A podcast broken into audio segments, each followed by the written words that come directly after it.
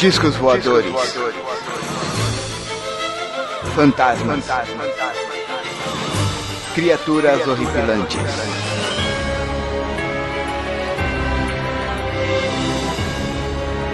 Este é Mundo Freak Confidencial.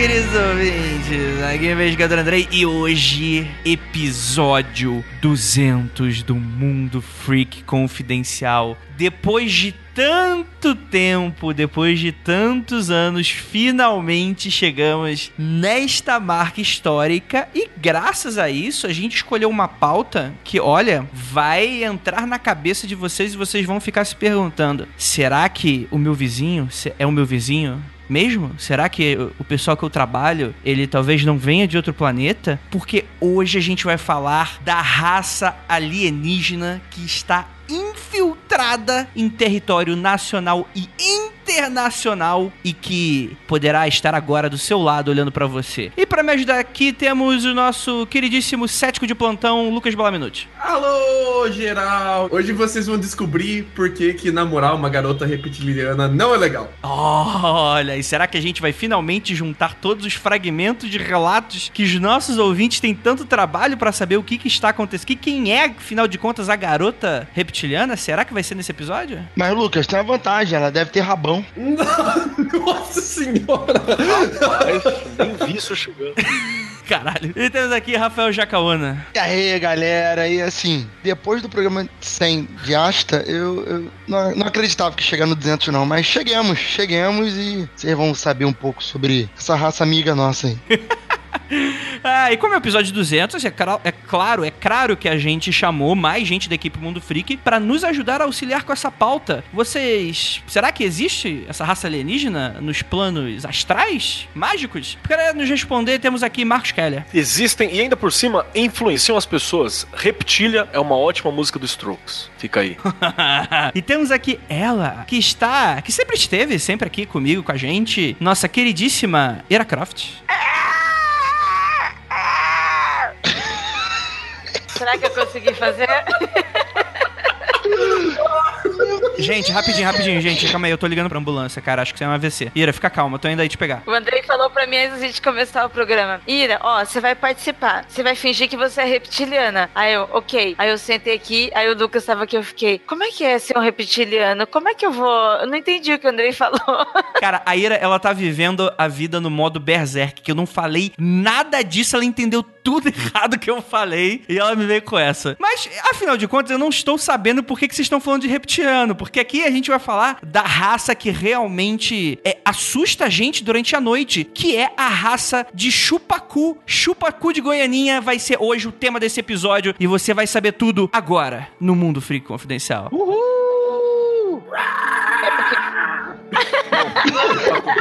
Chupacu deve ser meio. Não esse barulho aí não. E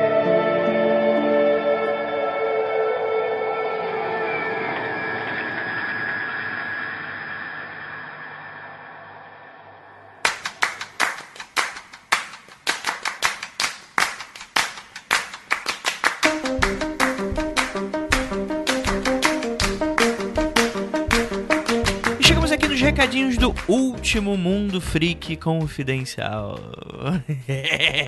ah, não, é bait, gente, calma. Semana que vem tem mais Mundo Freak. Só que as coisas vão mudar um pouquinho. Talvez alguns de vocês estranhem, mas a gente pede a compreensão que é uma adaptação que é pra melhor. Então assim, eu separei esses recadinhos pra fazer uma série de agradecimentos especiais, prometo que vai ser bem rapidinho, yada yada. Primeiramente agradecer a você, ouvinte, que depois de tanto tempo continua baixando a gente, você curte nosso trabalho e tá aí. Nada disso seria possível sem você. Você que nos acompanha todo episódio ou quase todos, você é responsável por termos chegado até os 200 e Com isso, eu só tenho a agradecer. E é claro que também um agradecimento mais especial a você que contribui financeiramente para que a gente continue com esse trabalho. A gente sabe o valor do dinheiro suado, né, do nosso trabalho, mais do que qualquer um eu sei disso. Então, poxa, por mais que 4 reais não faça muita diferença aí no orçamento de alguém que tenha um smartphone, uma, um acesso à internet, ainda assim eu sei que poxa, é algo extremamente legal e que nos permitiu chegar até aqui. Sem isso, sem esse apoio, era muito pouco provável que eu conseguiria tempo para fazer tudo isso que a gente está fazendo. É claro que eu também tenho que agradecer a toda a equipe que participa aqui gravando o Mundo Free Confidencial e aqueles que estão presentes e os que não estão presentes. Também agradecer aos pauteiros, né? Especialmente a Pris Guerreiro e também a todo mundo que é das antigas ou dos novos. A garotada aí tá fazendo um ótimo trabalho e ó, aguardem que semana que vem já vai ter um episódio super especial também pra gente aproveitar essa nova onda aí do site. Gostaria de agradecer muitíssimo também a Penumbra. E cara, como eu fico feliz que a gente fechou mais um ano de parceria, a gente vai ter bastante coisa aí pra ser parceiro também pra frente. Eu acho que também seria um pouco difícil a gente continuar nosso trabalho sem a ajuda do queridíssimo Vinícius e a Lívia, que fazem um excelente trabalho. E mais do que nunca, eu acho que é, é uma sorte muito grande, não apenas de você ter alguém que esteja disposto a patrocinar o programa de um produtor de conteúdo, mas também uma empresa que se encaixa tanto com o que a gente acredita, né?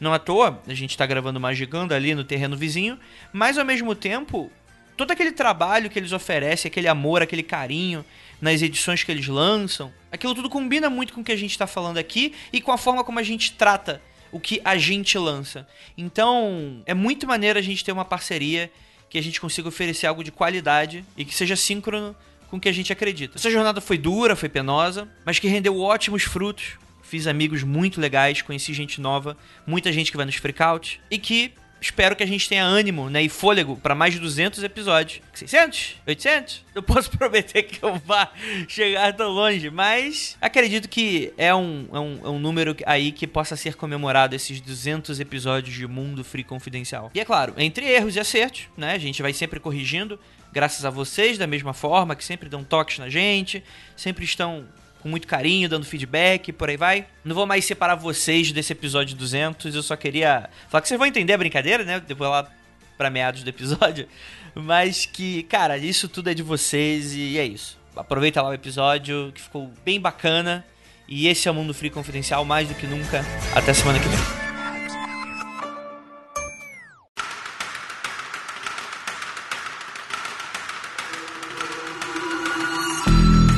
Voltando aqui, Rafael Jacaúna, quantas raças de chupacu estão infiltradas no momento no governo americano? Rapaz, essa, essa é uma pergunta complexa, porque o chupacu, pelo que eu sei, ele é uma criatura nacional tá? É totalmente brasileira. Ela também é chamada de sanguessuga, já tá aí no governo há muitas décadas e passa de político em político, não muda muito não, só procria. E você, Lucas, será que é, é, já foi, já, essa conspiração já foi revelada aí nos Estados Unidos? Cara, a cada dois ou três anos eu vejo algum amigo meu chegando e falando assim: Ei, Lucas, você que grava aquele podcast de teoria das conspirações lá no Brasil, você conhece a história dos reptilianos? Com um tom sério, assim, sabe? Vamos lá! Ah, mas todo mundo sabe que reptiliano é coisa de criança, né? A raça que realmente representa um perigo constante na nossa vida são os chupacus, né? É, mas é claro que é, foi uma conspiração tão grande quanto foi aí Edward Snowden, que o espião revelou, mas ainda o chupacu, ele é essa entidade, né? Essas entidades que estão por aí e que, obviamente, é, representam esse perigo, né? Ira, você já encontrou com o chupacu? Olha, eu acho que todos nós já O perigo. vimos.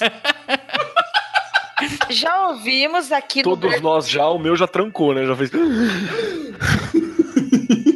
Então, inclusive, ele é um golpista. Eita! É, está ali, porque se na Inglaterra a rainha é uma reptiliana, no Brasil ia ser o quê? Chupacu. Só que Ah, como tem, não tem tem. o chupacu de Goianinha, tem o chupacu de Piracicaba, o chupacu de Piratininga, tem vários chupacus no Brasil. Pra cada cidade tem seu chupacu, né? Exatamente. E pra quem assistiu Aniquilação, que está na Netflix, vai ver literalmente um cu chupado. Que, que isso, Ira? Calma. Peraí, peraí, peraí. Vocês viram o mesmo filme que eu? Porque eu não me lembro de. Você tá falando do cu psicodélico? Isso. Eu não vi esse filme. Prestei atenção, vou ver de novo, vi errado. Gente, gente, por favor, gente, eu preciso de um pouco de seriedade aqui. Porque olha só, essa conspiração, ela foi revelada pela TV Marisol. TV Marisol, exatamente, que faz um trabalho espetacular no Twitter com várias notícias. É, a gente sabe hoje que a grande mídia, ela tá um pouco problemática com em diversos, é, é, diversos pontos de vistas, né? Tanto que agora a gente tem esses, esses jornalismos independentes que estão por aí e tal, tudo acusando um outro de fake news. Então, tá muito difícil a gente ver um trabalho sério sendo feito aqui no jornalismo nacional. É por isso que a TV Marisol, ela veio com tudo para ter esse jornalismo criminal, investigativo e criptozoológico, que tá, inclusive, obviamente, depois dessa descoberta, o mundo inteiro agora ficou de cara com, porra, existem os chupacus, e agora? O que, que a gente vai fazer? Eu gostaria de acrescentar uma outra coisa, né? Que dois outros canais, assim, extremamente é, fidedignos e, e científicos de trabalho e divulgação também estão por trás da pesquisa e do trabalho em volta do chupacu de Goianinha, né? Um é a TV Marisol, como a gente já falou, e os outros dois são o Sensacionalista, né? Que é um site de, de notícias extremamente verdadeiras e contundentes, e o outro é o BuzzFeed, que é outra mídia de extrema referência pela sua seriedade no trabalho. né? os dois estão muito em volta disso. E dentro do site do Sensacionalista tem uma mensagem do ET Bilu, né? Onde ele fala, em vez de apenas que procurem conhecimento, ele fala que apenas que chupem muito cu. O que me faz pensar que talvez chupacu seja também um vírus. Imagina se eles se reproduzem. Quando você tem o cu chupado, você vira um chupacu. Que nem um vampiro? Tipo um vampiro. Eu tô aqui fazendo o teste do BuzzFeed. 21 perguntas pra decidir que tipo de chupacu você é. Olha aí. Pera aí, gente, pera só um pouquinho. Lucas, você manjaria escrever um texto desse? Manjaria. Seria legal. É, pra gente lançar junto com o programa e aí eu subo no BuzzFeed. Perfeito. Eu tenho perfil, eu tenho perfil, eu tenho login lá pra, pra escrever textos. Eu já fiz pro ponto G. E aí eu posso subir do Mundo Freak lá. É sério? É. Eu faria. Eu vou virar o especialista em cu do Brasil agora. Vocês vão ver. Então faz. Faz eu subo lá. Isso é assustador demais. Eu já vi falar de chupador de teta do governo, agora de chupacu no governo. Isso é, é- é mais, mais além. Se você É, não quando- chegou nesse nível, Andrei é porque você falou- tá sendo enganado pela Globo. Quando o Andrei falou uma raça muito perigosa do Brasil, achei que ele ia falar o político carioca. Porra, política carioca é foda, né? É uma raça perigosíssima. Inclusive, eles se multiplicam que nem vírus. Cara, eu, eu, eu diria mais, eu diria que o carioca em si é uma raça perigosíssima. É que nem Gremlins, entendeu? Espirrou água, tá. Sentiu o cheiro de maresia, fudeu. Ô, ô, Andrei, não se esqueça que na maioria das vezes, quando o pessoal fala que brasileiro é um vírus na internet, estão falando do carioca. Não, e- mas é interessante porque, brincadeiras à parte, a gente descobriu também com grande investigação da, da jornalista do Marisol que é, existem não apenas uma raça de chupacu, são três raças que, em teoria, já é descoberto que elas controlam o governo americano. E quando isso saiu, cara, isso aí chocou muita gente. Porque achava que era só aquela coisa tipo dengue, ah, só tem no Brasil. Aí, de repente, né, Você sabe que isso explica muito o biquinho do, do Trump, né? Eu acho que eu consigo compreender muita coisa com isso, aquele biquinho do.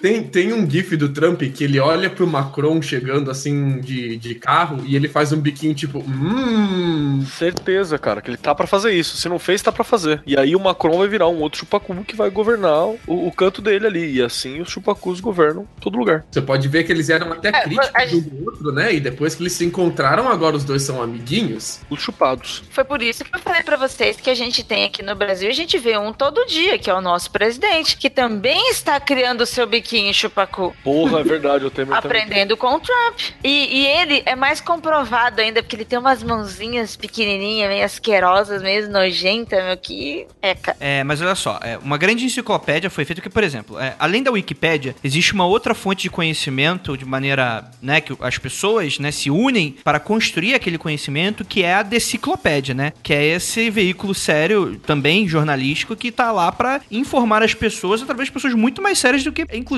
colocam no Wikipédia, né, porque o Wikipédia não é muito sério, às vezes tu chega lá, porra, tem uma notícia falsa, se entrar na mitologia grega, e tá lá, Zeus foi morto por Kratos, aí tu vê, porra, né, não é sério ali, sei lá, não, não tem muita não tem muita veracidade nas coisas que estão ali. Agora, a deciclopédia é feita no, do mais alto nível. E ó, começa assim, ó. O chupacu de Goiânia é uma abominação de outro mundo que foi invocado no Brasil após rituais satânicos por uma tribo de drogados no Acre. Essa tribo misturou umas galinhas mortas com enxofre e pó de mico e dançou em volta da mistura sobre a lua pálida de março. Após 6 horas, 6 minutos e 6 segundos dançando, um portal surgiu de outro mundo e o temível Chupacu saiu de lá. Puto por ter tido seu momento de família quebrado, o Chupacu chupou o rabo de todos os membros da tribo, matando quase todos de desnutrição e deixando os que sobreviveram aleijados e traumatizados pelo resto da vida, mesmo tendo sido convidado lá sem seu desejo. Ele achou até que o Acre seria um lugar muito bom para sua família morar, e desde então sua existência se proliferou no Brasil, dando assim a, a criação da temível espécie chupacuzística, né? Que eventualmente chegou em Goianinha, no Rio Grande do Sul, onde ele foi descoberto pela primeira vez. E o bicho mostrou ser o mais forte e inteligente dos chupacus, levando dezenas de vítimas para ser é, de cus chupados aí, colocando a população em terror, até que ele foi finalmente derrotado por um esquadrão de elite do BOP, né? Que aí a gente teve aí a primeira captura de um, de um temível chupacu aí. Cara, eu, eu-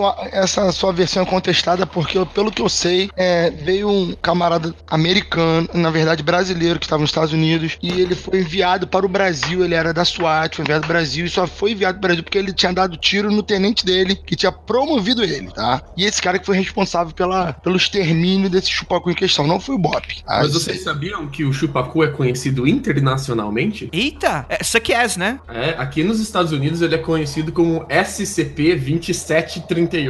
Eita! Sim, ele foi pela primeira vez pego pelo ah, agentes da CIA que estão infiltrados na Amazônia, que é dos Estados Unidos. Claro, sempre foi. Sempre foi, lógico. Eles compraram, aliás, no final da ditadura ali, em troca da dívida externa, o que faz todo sentido, não questionem. E esse chupacu, ele foi trancado no único lugar que ele nunca poderia escapar, que é uma repartição pública, um cartório em Goianinha. Oh. Por uma fila, ele ficou 28 anos pra conseguir a segunda via de sua identidade e aí, aí sim, finalmente, pude sair da repartição. Essa era a primeira opção, né? Porque a primeira, pra deixar tanto tempo preso, era Curitiba. Só que aí não, não, não deixaram. Os Correios já tinham muita encomenda e se negaram a pegar o chupacu. E, inclusive, Beijo, isso demonstra um dos erros mais profundos, assim, da, da burocracia brasileira. Porque ela sabe que ela é inútil por si só, né? Então ela é perfeita pra aprisionar esse tipo de coisa. Vários demônios estão aqui. Os demônios da Goetia também estão todos aprisionados pela burocracia brasileira. E o fato de ter escolhido o Goianinha foi um erro. É por isso que o Chupacu está solto agora, esse Chupacu super inteligente aí. Cus estão sendo chupados nesse momento, enquanto nós conversamos, por causa desse descaso. Deveria ter sido enviado em primeira mão pra Curitiba, com certeza. E eu quero dizer mais uma coisa: o Moro também faz biquinho.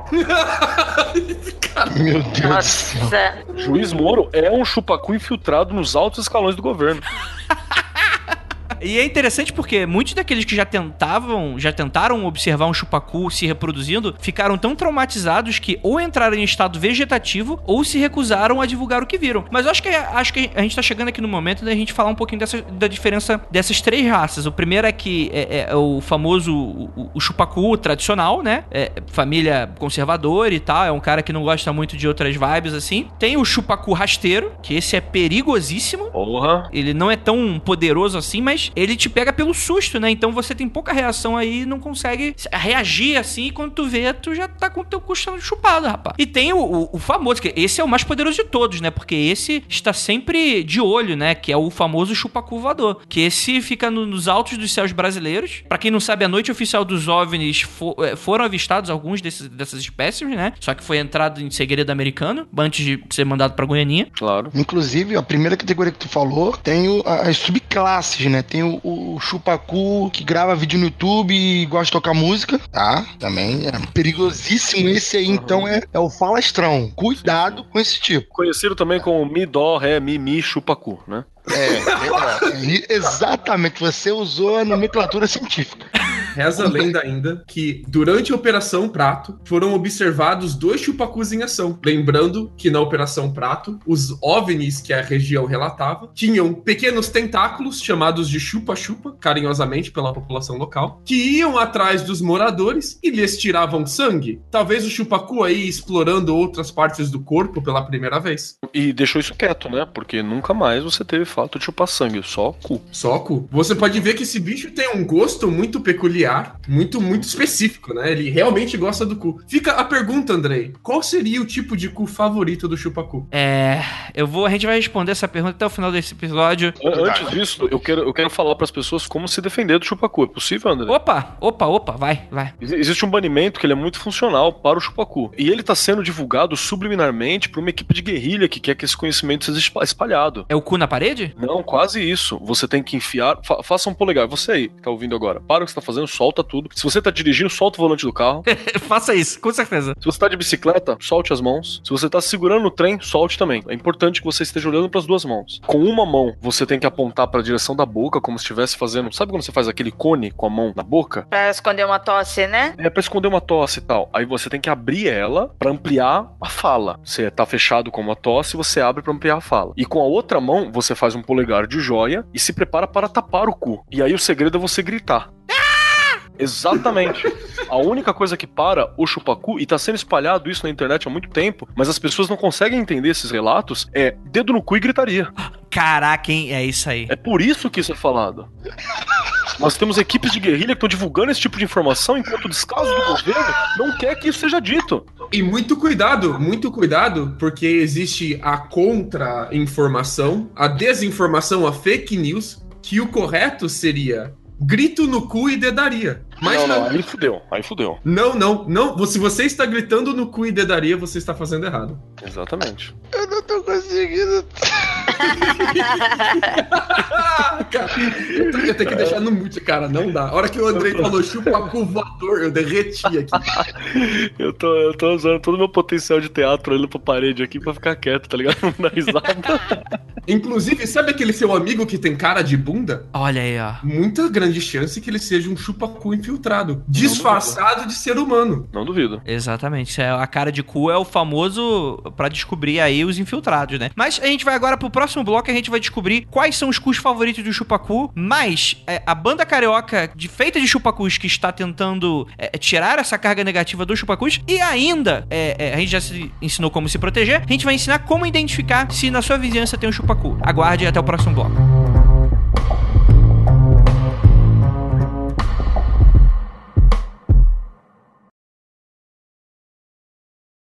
É, é assim, é- esse podcast é obviamente uma grande brincadeira e tal. Por que, que a gente pensou no episódio 200? Fazer um grande especial, mas mais do que isso, né? Conversar um pouco com vocês sobre o, o, o que que, sei lá, a gente chegou até o episódio 200, né? E aí, né? O que que isso muda pra vocês? O que que isso muda pra gente? Como é que foi a nossa caminhada até aqui? A gente fez essa brincadeirinha do Chupacu que virou um grande meme, né? Qualquer coisa eu fazer uns spoilers assim no, no, no grupo do Mundo Freak. E aí eu, eu deixava umas dicas do que, que seria o episódio e alguém sempre nos comentários falava, ah, vai ser sobre o Chupacu de Goianinha. Então vou fazer esse episódio sobre o Chupacu, mas na verdade a gente vai falar um pouquinho sobre o podcast, né? Sobre a nossa perspectiva de estar fazendo um podcast, de estar fazendo um podcast que alcançou aí um mínimo aí de, de um prestígio mesmo que bem merda.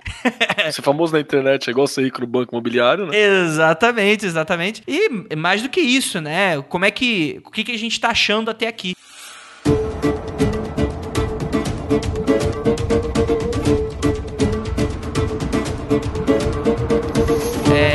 Aí, Ira? E você aí que tá toda cheia, toda aí, toda trabalhando no chupacu? Nossa, o que, que eu tô achando? É tanta coisa que a gente fez, que a gente tá fazendo, que. Nossa, um programa só não ia dar pra falar tudo isso. Do chupacu? Claro que não, né? Do programa. Ah, tá, desculpa.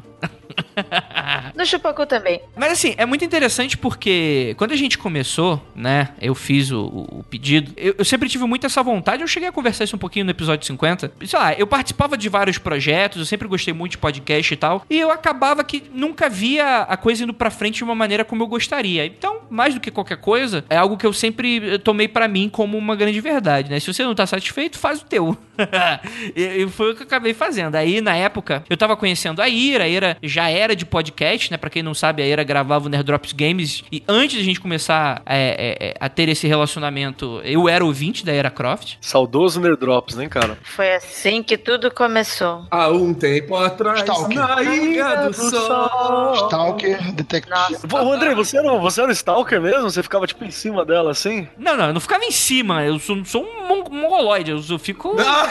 Eu fiquei, porra, mandar mensagem, pô, e aí, tudo bem? Pô, sou fã do seu trabalho. É, você conhece o Chupacu? Aí, é, porra, a pessoa cai, né? Mas tem o Rafael também, né? O Rafael eu conheci ele no encontro de podcast, enquanto eu já tava de olho, assim, de olheiro. Porra, quem- eu já tava montando meu time, né, cara? Eu sempre brinco, né, montando os Nakama, como diz lá o One Piece, só que quem não é o Otacredo, porra, Nakama, né? Tipo, que eu tô fazendo uma suruba, não. Eu estou montando o meu, meu navio pirata, né? E aí eu fui chamando várias pessoas porque eu queria muito fazer um podcast e você precisa de uma equipe, você precisa de, de gente, pelo menos naquela época, a Era Croft sabe muito bem disso, a gente tá quebrando bastante esse estigma. Tinha muito essa coisa da, da cópia do Nerdcast, né? De, ah, sei lá, vamos chamar um bando de amigo, fazer um papo de bar, conversar sobre cultura pop e tal, mas apesar da gente ter ido muito por esse formato no início, a gente sempre teve muito essa vontade de sair um pouco do escopo, né? Tanto que o nosso episódio 4 foi o de criptozoologia e mais pra frente a gente foi cada vez mais se especializando nesse tipo de temática que a gente faz. Eu acho que um dos caras que foi importante pra caramba pra essa coisa de nicho foi o próprio Jacaúna, não foi? Eu lembro do Ra o Rafa, acho que foi um dos caras que falou: não, vamos, vamos focar nessa parada aqui, né? Vamos, Sim. vamos falar dessa parada aqui. Eu me lembro de, de- dele contando alguma coisa assim, não foi, Rafa? Cara, a- até hoje eu não sei porque o André me chamou.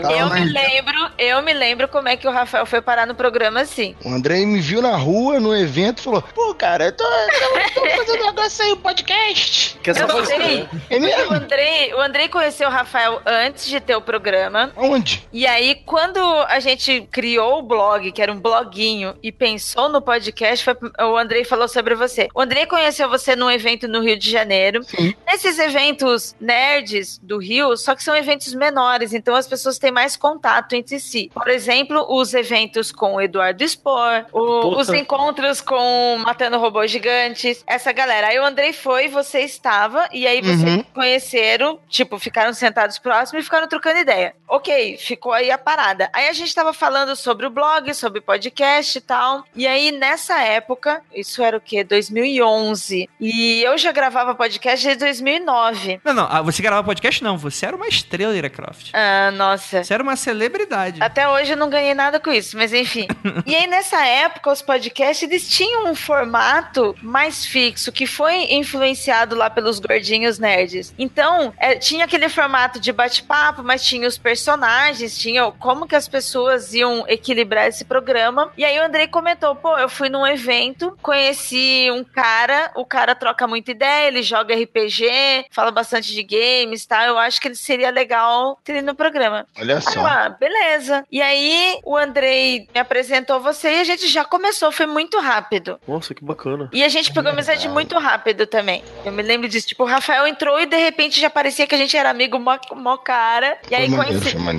Coincidentemente, eu também tava indo. O Andrei morava no Rio e nessa época eu estava indo mais pro Rio de Janeiro, porque nós ficamos praticamente dois anos namorando à distância. Então foi o tempo de desenvolvimento do site, criação do blog, novas amizades e do nosso namoro junto. Então foi, foi muito paralelo tudo isso. A Ira foi e falou: Caramba, o meu sonho é ir no KFC, porque em São Paulo não tem KFC. É verdade. Aí a gente foi no KFC. Esse era o sonho da Era. A Era Croft era, era uma pessoa mais simples naquela época, né? Tinha sonhos menores. Peraí, eu nunca disse que esse sonho era único. Não confundam as coisas. Não, mas enfim, é que desde aquela época, assim, é, é, eu particularmente, né, eu como sempre geri o programa, o site, por aí tal, eu sempre puxei pra mim essa carga, porque eu sempre quis dar a, a minha, minha visão da coisa e tal. É, e aí, obviamente, isso não é, não foi algo que também é, ah, é eu, não. Porque o Rafael in- a influenciou bastante os rumos que depois foram tomados, a Ira influenciou ainda mais os rumos que foram tomados. É, então, assim, é, é muito legal ver como eu tinha muito uma ideia romântica do que era o podcast e como a vida vai te quebrando as pernas aos poucos e, e mostrando como funciona a dura realidade da coisa toda. E, e eu não tô de forma alguma querendo iniciar aqui um discurso meritocrático do tipo, ah, porque a gente trabalhou muito. Não, a gente realmente trabalhou muito, mas eu acho que, pessoalmente, quando a gente fez a transição de um blog de cultura pop para o que a gente tem hoje, é, é, foi uma, uma- uma- além de tudo, uma visão bacana que o Rafael e a Eira tiveram de sugerir isso pra mim, de eu abraçar essa ideia e da gente ver que isso tava dando certo, né? Porque isso aí não é fácil. É, uma, é um tipo de decisão que acaba, sei lá, você tá saindo de um nicho que é extremamente popular e que é muito rentável, né? Você vê hoje em dia várias pessoas de meios nerds, de cultura pop aí ganhando dinheiro, tipo, se profissionalizando. Eu também não acho que foi dificultoso, assim, como você vê. Eu acho que talvez pra você como host foi muito mais pressão, foi muito mais pesado, porque foi uma decisão, mas não essa transição. Porque como depois que nós fizemos sobre o criptozoologia e nós curtimos falar sobre isso, aí a gente começou, naturalmente nós começamos a pensar em, em pautas como vampiros, porque é, nós gostávamos dessa literatura, o Rafa jogava RPG, então ia unindo mais isso. Na época eu jogava RPG de lobisomem, então eu também gostava de falar mais sobre esses temas. E aí as- a nossa própria lista de temas começou a tender mais para esse caso de mistério, mas não ainda em casos reais. Eles eram mais puxados para ficção, de literatura. É o Mundo Free Confidencial, ele nasceu como um braço. Ele era uma, ele era um spin-off, a gente chamava, ele dava esse nome, né? Tinha o Freak Zone Podcast que depois virou o Mundo Freak e, e- e o Mundo Free Confidencial ele nasce como um spin-off. E aí o que eu tô falando dessa transição é justamente ir deixando pra trás o, o podcast tradicional que a gente tinha e abraçando cada vez mais o confidencial, que foi o que deu certo, né? Acho engraçado quando a gente fez isso do, do Confidencial ser um braço do Freakzone, que chegou uma época que tu falou assim, pô, cara, o podcast normal tá com 500 downloads e o outro tá com 3 mil. Poxa, cara, ninguém escuta a gente no normal, só no só no outro. Eu falei, pô, Andrei, vambora pra essa parada aí, cara. A galera não quer esse normalzinho, não. Foi engraçado porque foi uma decisão que foi tomada, acho que foi uma decisão tomada pelo público, não foi necessariamente pela gente. Sim. Não, não- tinha, não tinha vazão, não tinha audiência que o outro tinha. Não, mas, mas você entende que, por exemplo, muita gente ficaria talvez ressabiada de, de fazer essa transição no sentido de será que eu quero falar disso mesmo? Será que é tão, é, tipo, é, restringir o seu nicho? Porque o podcast ele começou com, um escopo muito grande, né? Por isso que eu falo, tipo, não é, é- é uma decisão que ela precisa ser feita. E toda decisão não é fácil. É, ela deixa coisas pra trás e você vai é, abraçar algo. E quando você faz isso, você não pode tentar salvar os dois lados. Você tem que ir e abraçar a coisa direito, né? E, e é por isso que, por exemplo, às vezes a gente tem grupos de podcasts no geral, tem- a gente vê muita gente começando. E eu até evito muito esse tipo de discussão, porque acaba que a pessoa ela vai acabar quebrando a cara sozinha, ela vai acabar descobrindo. Porque quando a gente fala muitas vezes que é muito melhor a pessoa criar um podcast voltado pra um segmento, pelo menos é pela, a gente fala pela nossa experiência mesmo, né? Do que o cara falar, ah, vamos fazer um papo de barco e falar sobre coisas nerds. Aí, por exemplo, na, na época, a Ira vai lembrar disso lá pra 2012, quando saiu o primeiro Vingadores, lembra, Ira? É, que aí tava todo mundo tão pilhado nisso que, cara, saiu na época pelo menos 200 podcasts, episódios, falando sobre Vingadores. E a gente foi um dos que lançou, né? Coincidentemente, estamos gravando pós-estreia do filme 3. E essa semana também vai sair diversos podcasts falando sobre isso. De E o novo. roteiro é o mesmo, né? Isso é que é incrível. é muito provável que seja o mesmo roteiro de todos, do 1, um, do 2. Mas uma coisa que nunca mudou foi o, o, o Keller sendo deceneco desse jeito, né? Tem, tem que atacar a Marvel. Ô, ô, ô, ô, Kelly, você tem que aturar que 15 minutos do Guerra Infinita é melhor do que todos os filmes, com exceção. Todos não. Mulher Maravilha, Superman salva alguma coisa, mas é melhor do que todos os outros filmes da, da DC. Relaxa. Calma, Mas calma. isso gente, é porque calma, você gente, está viciado. Tá bom, parei. Vamos parar de bazinguice aqui, pelo amor de Deus. Vamos, vamos falar coisa séria aqui. Chupacu de Goiânia, né? Vamos voltar. Eu baixava o Mundo Freak, acho que desde o 20 e pouco, quase toda semana, mas eu não fazia nem ideia que existia outro podcast. Eu tô com o Lucas, viu? Eu acho que o primeiro Mundo Freak que eu ouvi, eu acho que foi de lobisomem. Com o Bukemi o primeiro, não foi? Não, não foi o primeiro, não. Você participou, seu maluco? Ah, eu participei com o Bukemi, por isso que eu tô falando. Aliás, abraço É, Bukemi. porque você acabou Não, desculpa. marcando isso. Minha Com o memória, eu- Bukemi foi depois. Muito Foi bem depois.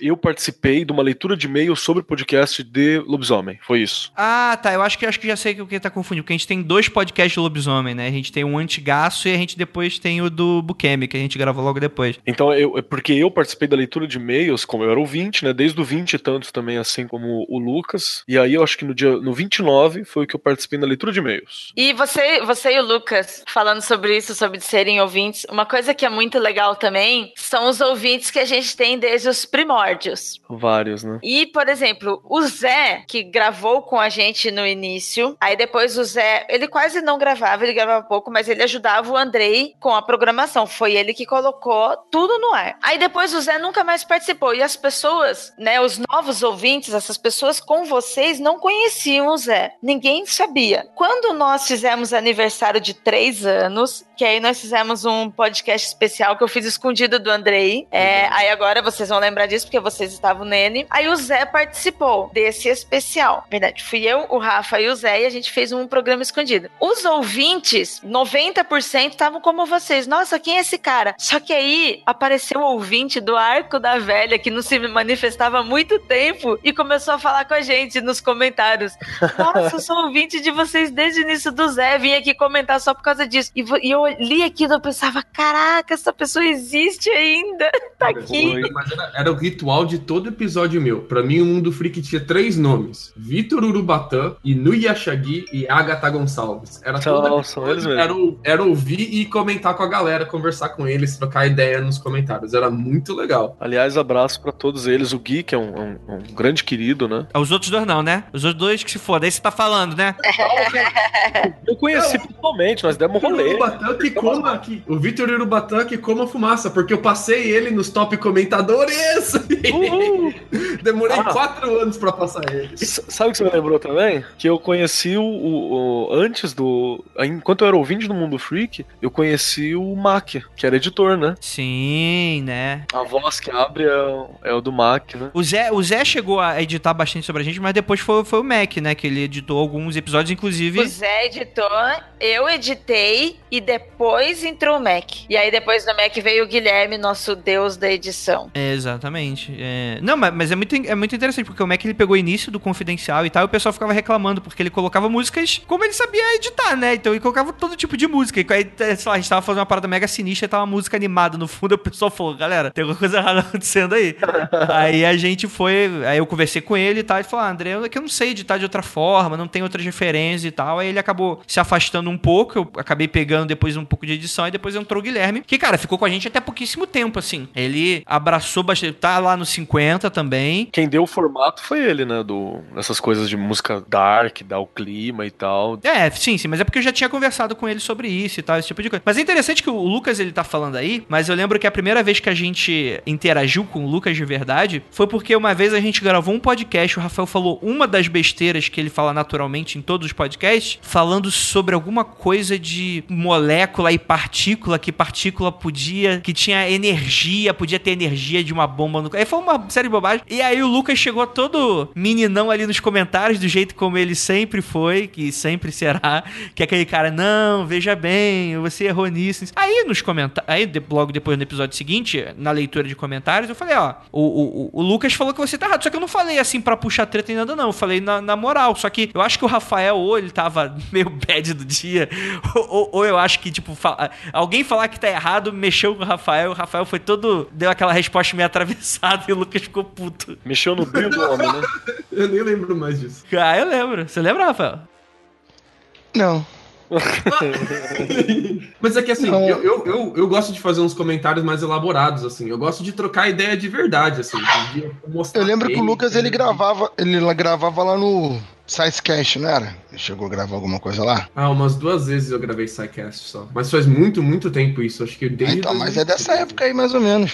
O que eu lembro do Lucas é ranking de comentários. Ah, Porque teve uma época que eu tava mais off de podcast, só que eu que cuidava do site. Então, eu ficava monitorando muito quem que eram as pessoas mais engajadas, o que, que eles estavam falando tal. E aí a gente sempre pensando, naquela época a gente tava muito pobre fudido, hoje a gente tá pobre, mas a gente naquela época tava mais pobre fudido. E a gente sempre pensava em futuras ações. Pô, se um dia a gente ganhar algum livro de alguma editora, a gente vai sortear pra fulano, cicano, ah, tem essas pessoas aqui. E aí eu lembro que o, o nome do Lucas sempre aparecia entre as pessoas mais engajadas no, no podcast. Engajado lado- não, compulsivo é a palavra, né? Do lado do Vitor Nubatã, da Agatha Gonçalves e do Nuyasha Gai, né? É porque a gente trocava muita referência. A gente trocava filme, trocava link, trocava paper. A gente fazia uns comentários mais elaborados, assim, sem medo de ser feliz, sabe? Tinha uma época em que, depois que o Facebook tomou conta, isso acabou se transferindo muito pro grupo do Facebook, mas é, teve uma época que o- o- os nossos comentários, eles eram uma coisa meio viva, né? É, é, chegava a épocas de ter, era natural ter 200, 300 comentários. E essa época depois nunca mais retornou, principalmente porque a gente matou a leitura de comentários durante o tempo, e, mas eu acho que acredito que grande parte foi por causa dessa própria transição do Facebook. Eu acho que as pessoas, elas perderam muito o hábito de entrar nos sites e acompanhar discussões de comentários. É, hoje em dia, os comentários hoje nos sites é o tipo de coisa que, inclusive, eu tomo bastante cuidado. As pessoas acham que o- a área de comentários é uma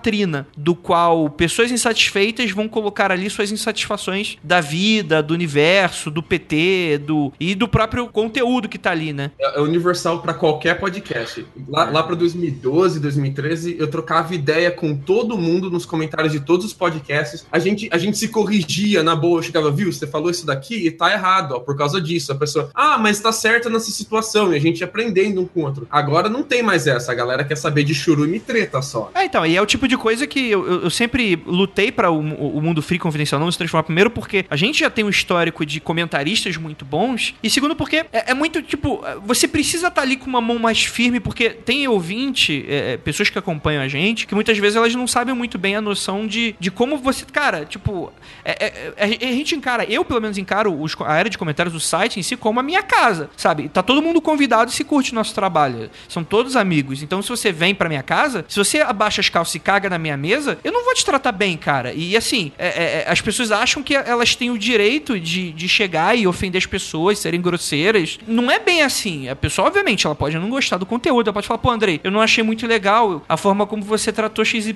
Eu não vejo nenhum problema com isso. Agora, é, é, é aquilo que eu sempre falo pra ele, inclusive. Não é exatamente o que se diz, é como se diz as paradas, né? E aí, esse tipo de coisa eu já não tenho muita paciência mesmo, não. Principalmente porque, cara, se certas coisas são liberadas e a gente ou incentiva ou simplesmente ignora e deixa parada correr, vira realmente uma latrina. E aí as pessoas que elas realmente querem comentar e contribuir com conteúdo bacana, elas nunca vão entrar ali. Tipo, você se imagina hoje, Lucas, entrando num comentário de ciência do G1 pra fazer uma atribuição bacana naqueles comentários? Pra começar, que a área de ciência do G1 não tem ciência, né? Tá, tudo bem. Mas você entendeu. Se os antropólogos Nossa, do né? futuro foram se basear por volume, a gente tá fudido, cara. Porque o, o que mais tem volume é esse tipo de comentário. E eles vão pegar, vai ser 99% de churume só em comentário, né? Vai parecer que essa era a era, né? É, a gente vai ser estudado através disso, cara. Essa vai ser a impressão que a gente tá deixando pro futuro. É, e não é à toa, cara, porque assim, uma das grandes revoluções da internet é a Web 2.0. Isso é muito papo de 2000 e pra. O Web 2.0, inclusão digital, são duas coisas que o pessoal é, é- até tá cansado de saber. Mas é interessante porque com essa nova onda, né, de você é, introduzir comentários e criar uma via de mão dupla com a pessoa que tá produzindo conteúdo e a pessoa que está comentando o conteúdo, né, isso foi uma revolução pra internet. É, só que é, é interessante ver como isso tá retroagindo, no sentido de, eu tô vendo muitas pessoas, principalmente no âmbito do podcast, desativando áreas de comentários simplesmente porque a- a- a- as pessoas estão ficando tão insuportáveis que, cara, não, não dá pra tirar nada dali. E se, cara, se não dá pra tirar nada dali, por que que isso existe? É, Isso só existe só pra virar o muro das lamentações, pra virar uma parada do tipo, taquem seus ovos, taquem seus tomates, treta, esse tipo de coisa. Então o pessoal tá tirando. E eu, eu super entendo quem faz. É por isso que eu, que eu, que eu tento o máximo possível regar o, melhor os comentários e gerar uma zona de conforto pra todo mundo ali. Porque eu não vou. Eu não teria nenhum tipo de dó de simplesmente limar os comentários caso se transformasse esse tipo de coisa. Deixa eu fazer uma observação aqui, ó. Ah. Dos, dos episódios mais comentados do MFC, a gente tem We Are Ashtar, do episódio 100, famosão, porque eu e o Inu a Shaggy promovemos o maior flood da história dos podcasts, mas nós floodamos sem dó esse comentário. Vídeos Bizarros 2, Doppelganger, Shadow People e se os, extra... e se os extraterrestres chegassem hoje. Desses cinco, quatro participei. Porque depois que a gente participava, eu colava nos comentários e ia trocar ideia com a galera. É Isso era programa. muito legal. O podcast saía do áudio, sabe? Ele tava vivo ali, ele tava acontecendo depois de publicado. Sim. Que era muito bacana. Essa era a ideia dos comentários, inclusive, né? Deveria ser. É algo que eu achei sempre achei muito legal no Lucas e eu queria fazer porque eu achava muito legal, mas aí quando eu, eu esquecia disso.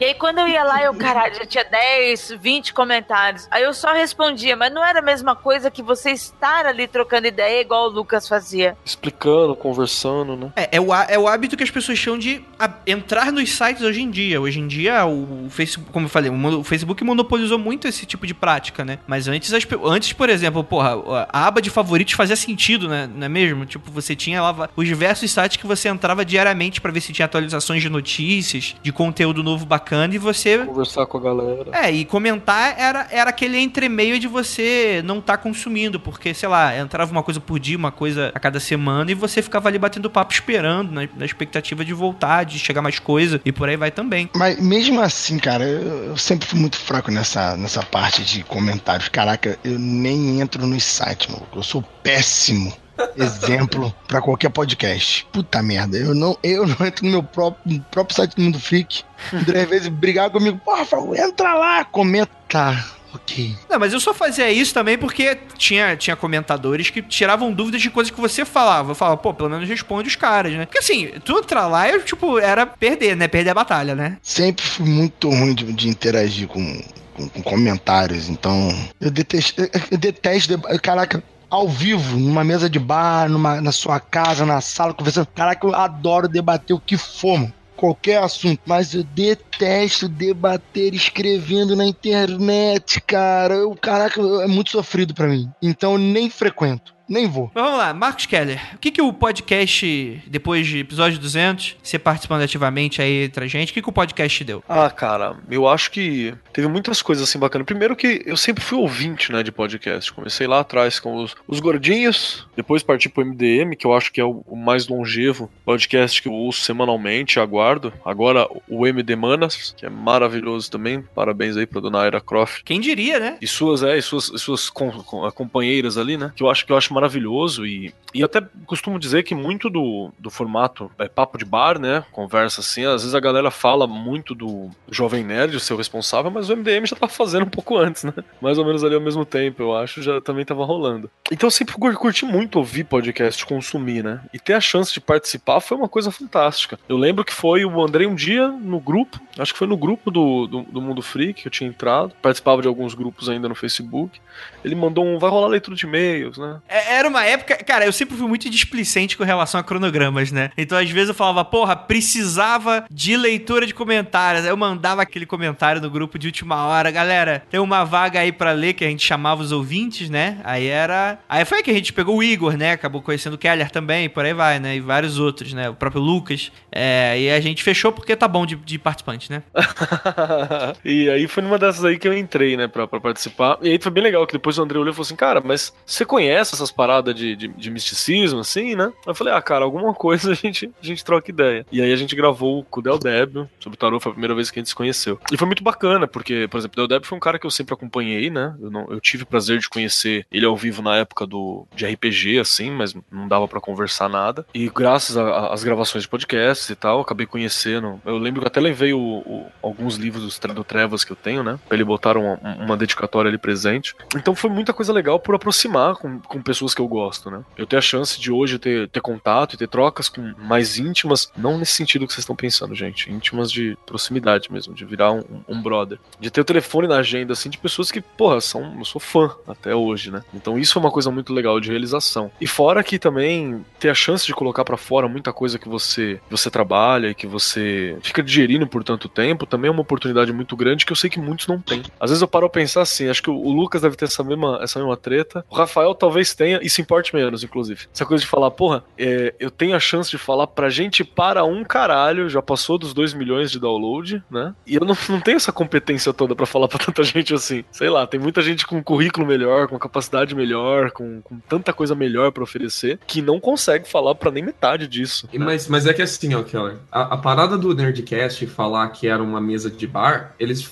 martelavam essa tecla quando alguém corrigia eles com as caneladas. Eles falavam isso pra se isentar da responsabilidade de verificar as informações que eles passavam. É, isso vai da consciência deles de depois firmar isso e falar: não, é assim mesmo, a gente não quer te educar, a gente quer ter uma conversa nossa. E você tem que ouvir os caras com isso na cabeça. O que eles estão falando não tá escrito em pedra, sabe? Uhum. É, não, não foi verificado, não, não é um conhecimento de, de ninguém. É uma parada que eles, que eles acham que é isso. E eu não, eu não consigo fazer isso de consciência limpa. Eu não consigo falar uma, palavra, uma coisa no, no achismo. Se tu me perguntar de alguma coisa e eu não souber, ou eu vou correr atrás pra aprender ou eu vou mandar real. Não sei. Ah, é, cara, eu, eu me especializei em falar coisas que eu não faço a mínima ideia do que eu estou falando, né? Inclusive, Competentemente, inclusive. Né? foi uma, foi uma prática muito comum nos primeiros 100 episódios eu gravar podcast, depois editando, eu falar, cara, que merda eu tô falando aqui, eu não tô concordando com o que eu tô falando, cara. Tipo, era coisa, às vezes eu editava, tipo, uma semana depois da parada, não era tem tanto tempo assim. Aí depois eu me acostumei, ah, sei lá, eu falo bobagem mesmo, então tá tudo certo, as pessoas estão acostumadas. Não, mas assim, em, em teoria, eu, eu concordo com o Lucas, mas mais do que isso, eu acho que existe muito essa coisa que o ouvinte, muitas vezes. Assim, eu tô, eu tô- a gente tá falando do ouvinte, eu tô- e principalmente eu tô falando do ouvinte, eu tô falando de forma genérica, mas eu não estou abrangendo todos os ouvintes, eu não estou generalizando.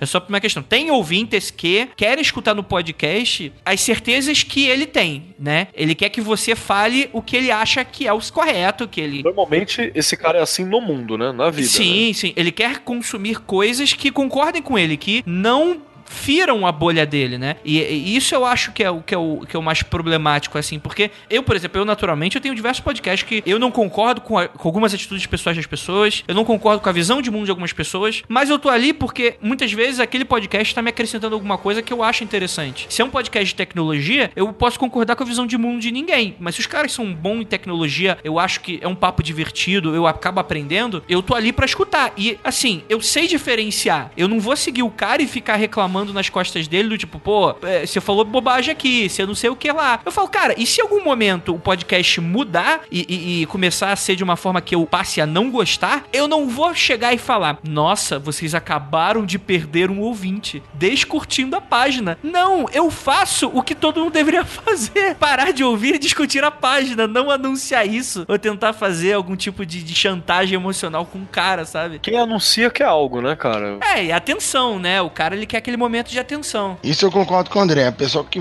que vai lá e anuncia que tá fazendo, que tá que tá não sei, quer sua atenção ali, quer, part... quer um convite pra participar do programa, porque ele é foda, quer fazer melhor do que todo mundo. E ela não quer parar de ouvir o programa, ela quer chamar atenção e ter alguma audiência, ter aquele afago do, do participante, do host. Não, calma aí, tá aquela atenção, nem que seja momentânea, é isso que a pessoa quer. O que ela é quer loucura. muito mais do que isso. É uma loucura alguém querer isso do Andrei, né? André, esse, esse poço É de carência, cuidado é carência. E, e carinho, né? Tirando a ira, ninguém mais pode exigir isso. Eu concordo. E, e só pra completar, eu acho que essa é outra parada que, que o Mundo Freak me ofereceu assim que foi muito bacana. Ouvintes muito especiais, né? Porque a gente tem ouvintes que a gente encontra nos eventos, principalmente aqui em São Paulo, porque é onde a gente, eh, a gente mora, né? Que, porra, são, são pessoas incríveis, né, cara? São pessoas assim, é, super bacanas, gente com quem a gente teve grande troca, gente com quem a gente acaba tendo uma amizade, uma relação, uma relação próxima. E isso é muito legal, porque são pessoas que eu não teria relação de outra forma. O Rafael, a Ira, você, o Lucas. Porra, primeira vez que a gente se tromba, a gente já se tromba se conhecendo e muito. A gente já se respeitando e muito, e trocando muito. E é um puta prazer, porque em outra condição eu não teria como, né, ter fazer essa, é, esses laços, essas relações. E são pessoas que são minha família hoje. É, e é interessante porque é o tipo de política que eu sempre tive, porque como eu sempre. Cara, todo mundo que faz podcast é uma pessoa que ama podcast. Porque existem método, métodos de você aplicar o seu dinheiro e gastar o seu tempo que são muito mais eficazes. Se você quer ganhar dinheiro, vai pro YouTube, é, grandes. é, tipo, já tem todo o sistema montado pra você. Se tu quer prestígio, sei lá, vai fazer outra parada. O podcast tu tem que amar a parada, né? E é um tipo de coisa que eu sempre acompanhei podcast e por isso eu acabei fazendo o meu. E algo que tava desde a política que eu implementei pra mim mesmo era me aproximar dos ouvintes, cara. Porque além de ser um prestígio muito grande, o cara tá, porra, a gente fala duas horas no ouvido da pessoa por semana, né? Olha a importância que um filho da puta desse dá pra gente, né, cara? O mínimo que eu posso fazer é dar um minuto de atenção se a pessoa me chama comigo e fala, porra, gosto do seu trabalho. Eu respondo, cara, eu não ignoro. Obviamente, não dá pra bater papo porque seria impossível com a quantidade de ouvintes que a gente tem hoje. É, mas, por exemplo, o Freakout ele serve pra isso. O Freakout ele serve pra gente se aproximar. E, cara, a gente tá falando de São Paulo, o Keller falou de São Paulo, mas, porra, é, a gente vai, a gente vai pras outras cidades. A gente eu fui pro sul ano passado. E, cara, tá lá, a gente fez um Freakout, um bando de gente que hoje, poxa, a gente se tornou amigo. Eu tenho eles no Facebook, no WhatsApp, a gente troca ideia. Até hoje fala, porra, gostei desse podcast. Manda mensagem interna, a gente bate um papo do que, que a pessoa achou. São pessoas que eu não conheço, caralho. Porra, se alguém quiser me esfaquear, é muito fácil.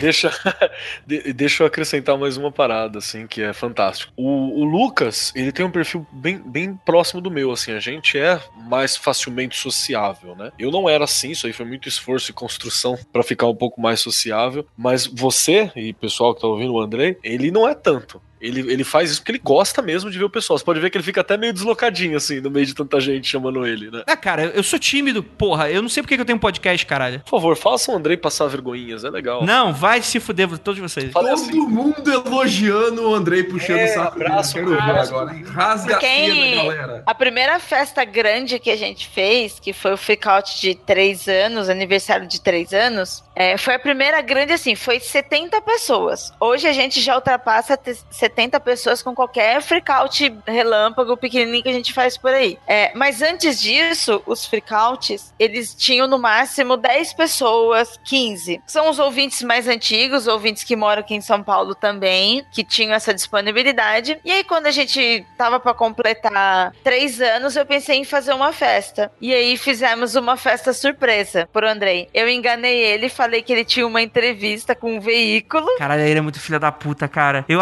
eu sou muito imbecil, caralho. Não fazia sentido o que ela me falou e eu mega caí.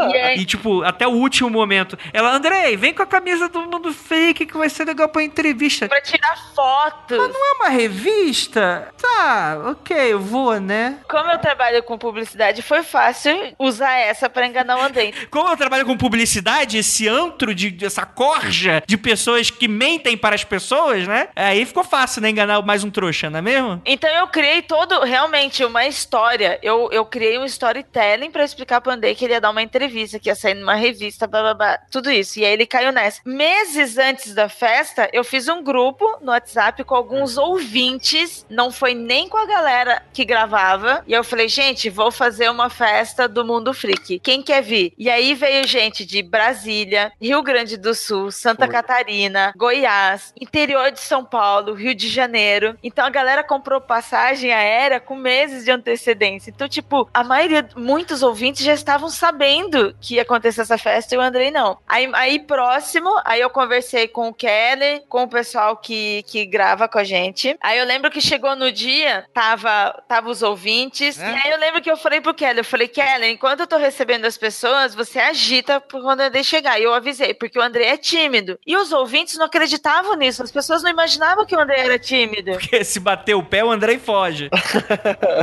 E aí eu lembro que o Andrei chegou, aí todo mundo gritando, é, batendo palma, gravando. E o Andrei levou mais de uma hora pra perceber a festa. E eu vi, ele não tá percebendo, e as pessoas cumprimentando ele, tirando foto, ele não tava entendendo.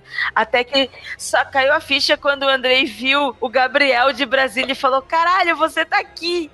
Foi, Gabs, é verdade. Falou, Você veio de Brasília? Falou, eu vim, cara, ele- vim te ver, vim aqui pro Mundo Freak.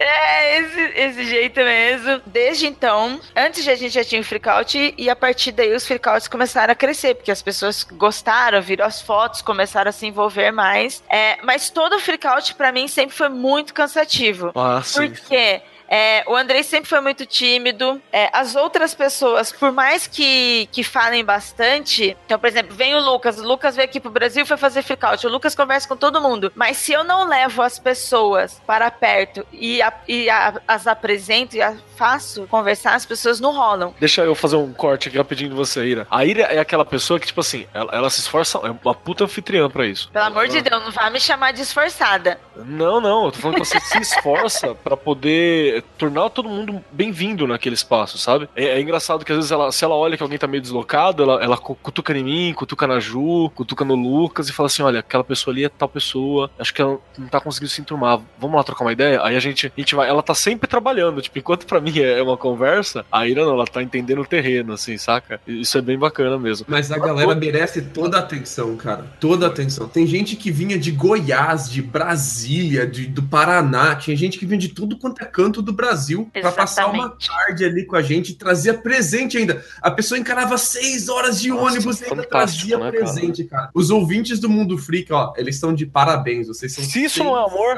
O que é? Isso é legal pra caramba, porque é, a gente também, às vezes, não tem muita noção do, do impacto que a gente tem na vida das pessoas, né? E eu ainda tenho muita dificuldade com relação a isso. Não é que eu não acredite quando uma pessoa fala que, porra, escuta sempre no trabalho, a vida tá ruim, e a gente melhora de certa forma. E eu- não é que eu não acredite quando a pessoa fala isso, mas é, pra mim é muito difícil me encaixar nesse local em que a pessoa tá nos colocando às vezes, né? E- e- mas assim, apesar disso, eu super entendo que a gente tem uma super importância super responsabilidade pelas coisas que a gente fala, né? Então, é claro que aqui a gente sempre dá muito pano pra, pra maluquice e tal, mas a gente sempre tenta levar isso pra uma maneira de entretenimento e, e- e diversão, né? Pelo amor de Deus, a gente não está falando que as pessoas precisam acreditar nas coisas que a gente fala. Eu acredito que a gente consegue fazer isso relativamente bem, né? De criar essa aura de. de, de- Não, de- não, não, não. As pessoas têm que acreditar no que eu falo. Se não acreditar, pode ir embora. ir embora, porque eu não tô perdendo meu tempo aqui, não. Falando nisso, falando nisso, senhor Rafael, você é aquele. É, você é o cara que divide opiniões. Você, antes da polarização virar modinha, você era o polarizador desse podcast. Porque você é o cara com o maior número de lovers and haters, né? Você é aquele cara que move pessoas que te amam e que querem você em todos os episódios. Se não tiver Rafael, nem, nem escuto. E tem aquela galera do tipo, cara, por que, que vocês não chutam esse cara daí? Esse cara só tá falando bobagem.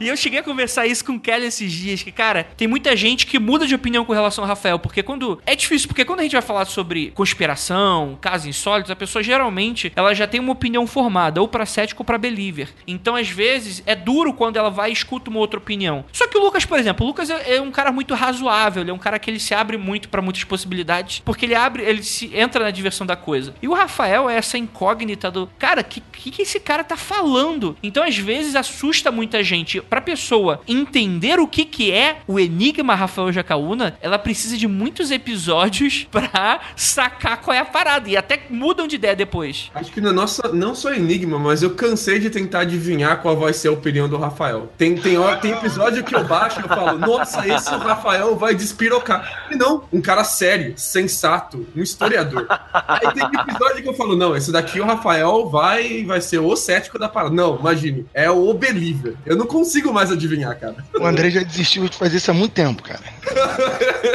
Andrei. Rafael é um avatar de Ares, cara. Ele tá aqui pela loucura, Deus da discórdia. Ele Eu, tá... eu quero o caos. Não, e é interessante porque até mesmo, eu vou revelar uma parada aqui, que até mesmo isso me serve pra literatura em si. Porque todos os personagens, eles têm um fragmento meu de alguma forma. Afinal de contas, não é esta Charan que escreve os livros, sou eu. Mentira. É, isso é meio óbvio, só que é, eu tento evitar de cair nas armadilhas de fazer personagens parecidos comigo. Então, uma das ferramentas que eu tenho é, nessa situação que eu tô escrevendo no livro, o que o Rafael Jacaúna faria? Eu, eu vou falar por que que eu faço isso. Eu faço isso porque geralmente isso me desbloqueia pra ir pra lados muito obscuros que eu, eu, eu. Porque o Rafael sempre me surpreende. O Rafael sempre vem com uma opinião que eu falo que eu não tô esperando. E colocar esse livro pra mim acaba enriquecendo do tipo, cara, e- a pessoa não vai enxergar aqueles personagens como um amálgama meu. Vão ser personagens que são discrepantes e que são diferentes entre si, no geral. Eu tô querendo usar palavras bonitas, mas é isso. É, e é interessante, né, cara? E mais do que isso, né? Eu acho que o Rafael é, é, é aquela coisa de você aprender a escutar os outros mesmo quando eles são uns malucos do caralho que você tem vontade de bater neles. Inclusive, o, o- eu, me- eu me surpreendo ainda hoje porque o Rafael é meu amigo, porque eu sou muito grosseiro com ele em diversos momentos da minha vida e ele claramente fica chateado comigo e para de falar comigo um tempo, só que ele sempre volta. Então, obrigado, Rafael. O Rafael é casado, mano. Ele sabe lidar com isso sem problema. Cara, eu sou profissional em escutar as coisas e falar, "Não, ok.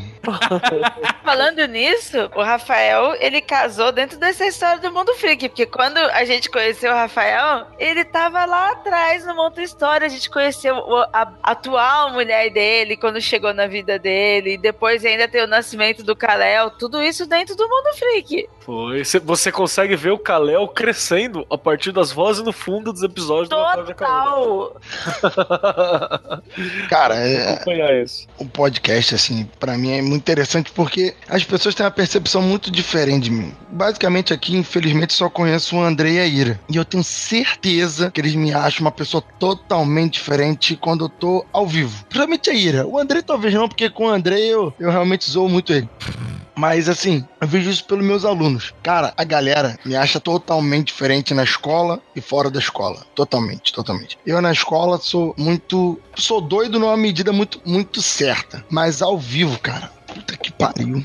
Eu não me aguento, realiza, né? cara. Não à toa que, pô, a maioria. Vocês ficam falando que os ouvintes falam com vocês e tal. Aí eu penso duas coisas. Porra, ou os ouvintes me odeiam, ou eles têm medo de mim, porque ninguém fala comigo. Não, mas eu vou falar Ninguém. Não, não, não, Mentira. não, não, não, Ninguém fala comigo. Quando o ouvinte fala comigo, é assim, me adiciona, mas nunca manda oi. Nunca. É fala. que você é uma estrela, cara. A galera tem, tipo, porra, não vou incomodar É, o cara é, e tal. é. né? O Andrei, o Andrei não, né? O Andrei não é estrela, não. Aí eu fico pensando justamente isso. Caraca, o pessoal deve me achar, tipo, tão babaca que não vai nem falar comigo. Porque, sei lá, eu, eu não entendo muito bem. Os alunos não falam comigo na internet, Eu não acho isso, comigo. Rafa. É, eu É acho que, que você tá ó, viajando. o que eu vejo é uma diferença. Eu não sei se é. Não sei. Eu não diria que é maturidade, porque eu acho que não, não é maturidade que influencia isso. Quando eu te conheci, você estava em outro momento da sua vida e você tinha um outro relacionamento. Sim. Então, isso, pra mim, é muito mais forte do que você no podcast, você fora do podcast. As conversas que eu tinha com você antes eram um, tipo de conversa. A conversa que, eu- que a gente passou a ter depois é,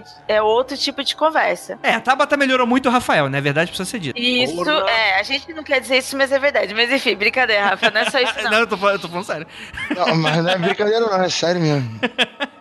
Tem uns amigos que falam assim, a Tabata, pô, Rafa é muito ignorante, não sei o quê. Os amigos olham pra Tabata, tu tinha que conhecer ele antes de, antes de ser, namorar você. O Rafael era horrível. Eu te conheço pouco, na verdade. Nós tivemos poucos convívios e o co- pouco convívio que nós tivemos era eu visitando o Rio. Visita é diferente de estar convivendo diariamente. Então eu não conheci, tipo, é, isso que você fala ah, de grosseria, de ser tentado. Eu não conheci nada disso. É, Eu conheci um, igual quando a gente conheceu, um cara bacana que sempre falou de games, de filmes, é, de sexo, porque a gente falava É, muita coisa não, sobre isso. Mas, mas Ira, é que porque você e o André de muitas coisas. Aí quando a pessoa não concorda, aí parece grosseria porque eu falo na fuça da pessoa e não me tô me importando muito. Aí o pessoal acha que, como eu sou menos cheio, cheio de dedo, o pessoal, nossa, o cara é ignorante. Cara, eu falo, se você não Mas- gostou, Mas aí é isso, é, contigo, né, velho? isso é ser carioca, né? Isso não é ser grosso. Então, eu não Não, sei, olha porque só. normalmente o André fala que eu sou grossa com as pessoas, então talvez pra mim seja tão normal que eu não percebo isso. Não, mas é interessante porque, calma aí, eu acho que eu, eu concordo um pouco com o que o Rafael tá falando, mas é que eu acho que não é questão de medo, é que eu acho que o Rafael, a vida pessoal do Rafael, ela é, o Rafael é muito reservado com relação a isso, né? Que? Calma, deixa eu terminar o raciocínio. Eu acho que as pessoas acham que o Rafael é um personagem. E aí, isso destoa com o Rafael da vida real e elas talvez tenham receio. Porque mais de uma pessoa, diversas pessoas já entraram em contato comigo e falaram, cara, e assim, a pergunta é sempre a mesma. O Rafael é daquele jeito mesmo? Tipo, porque ela só conhece o Rafael do podcast. Eu sempre, cara, eu sempre respondo a mesma coisa. Eu falo, eu que já conheço o Rafael já de um tempo, a gente já trocou uns chigos, eu falo, cara, o Rafael, ele, ele é um cara que ele é assim, só que no podcast ele dá um. Não é que ele é um personagem, mas ele sempre deixa um tom acima, né? O que eu, o que eu percebo é que quando algum ouvinte pergunta algo pra mim do Rafael, não no sentido de stalkear o Rafael, de ficar querendo saber sobre a vida dele. Ouvintes quando falam do- dos participantes do Mundo Freak em geral, tipo, manda beijo pra Ju, pro Kelly, quando alguém vem falar do Rafa, e às vezes quando eu falo alguma coisa do Rafa, que nem é sério, alguma coisa normal, do tipo, o Rafael, ele é um excelente professor, ele dá aula de história. E aí, quando eu falo com esse tom mais sério, as pessoas ficam, nossa, mas o Rafael é assim? Aí eu não entendi. As pessoas, elas encaram o Rafael como uma pessoa mais séria, realmente fora do podcast. Que ele tem uma vida mais séria. E eu não sei o que seria esse mais sério, porque eu não consigo imaginar o Rafael sério. Ah, esse povo. Cara, eu sou um professor, eu tenho que. Pô, teria que me ver um dia dando aula. É muito diferente.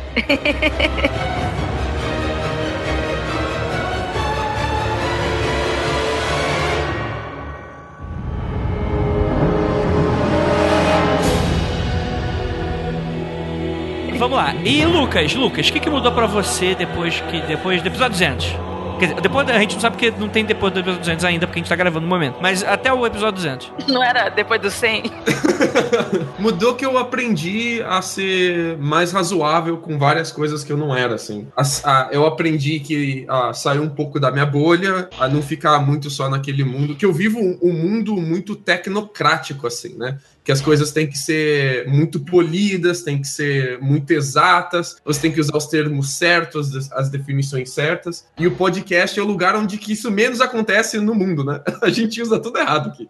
Eu aprendi a, a- a relaxar um pouco mais, a ter uma conversa mais relaxada, mais de boa. A- aprendi a, a, a co- a como ter mais contato com pessoas fora da minha bolha. Mas eu acho que o, o que eu mais gostei mesmo, o que mais me mudou do, do podcast, foi que eu aprendi a falar das coisas que eu tenho vontade. Antes eu, eu era muito do assunto, assim, ah, a galera tá falando de filme, então pra falar com essa galera tenho que falar de filme. E não, não precisa ser assim. Eu posso trazer a minha parada pra essa conversa também. E isso eu mudei muito por causa do Mundo Freak. Foi o Mundo Freak que me ensinou isso. Bacana, hein? Você vai, você vai crescendo, né? Você vai percebendo que você também é um indivíduo, também é uma pessoa. Pensei que você fosse falar. Então você vai pensar que você também é um idiota aí.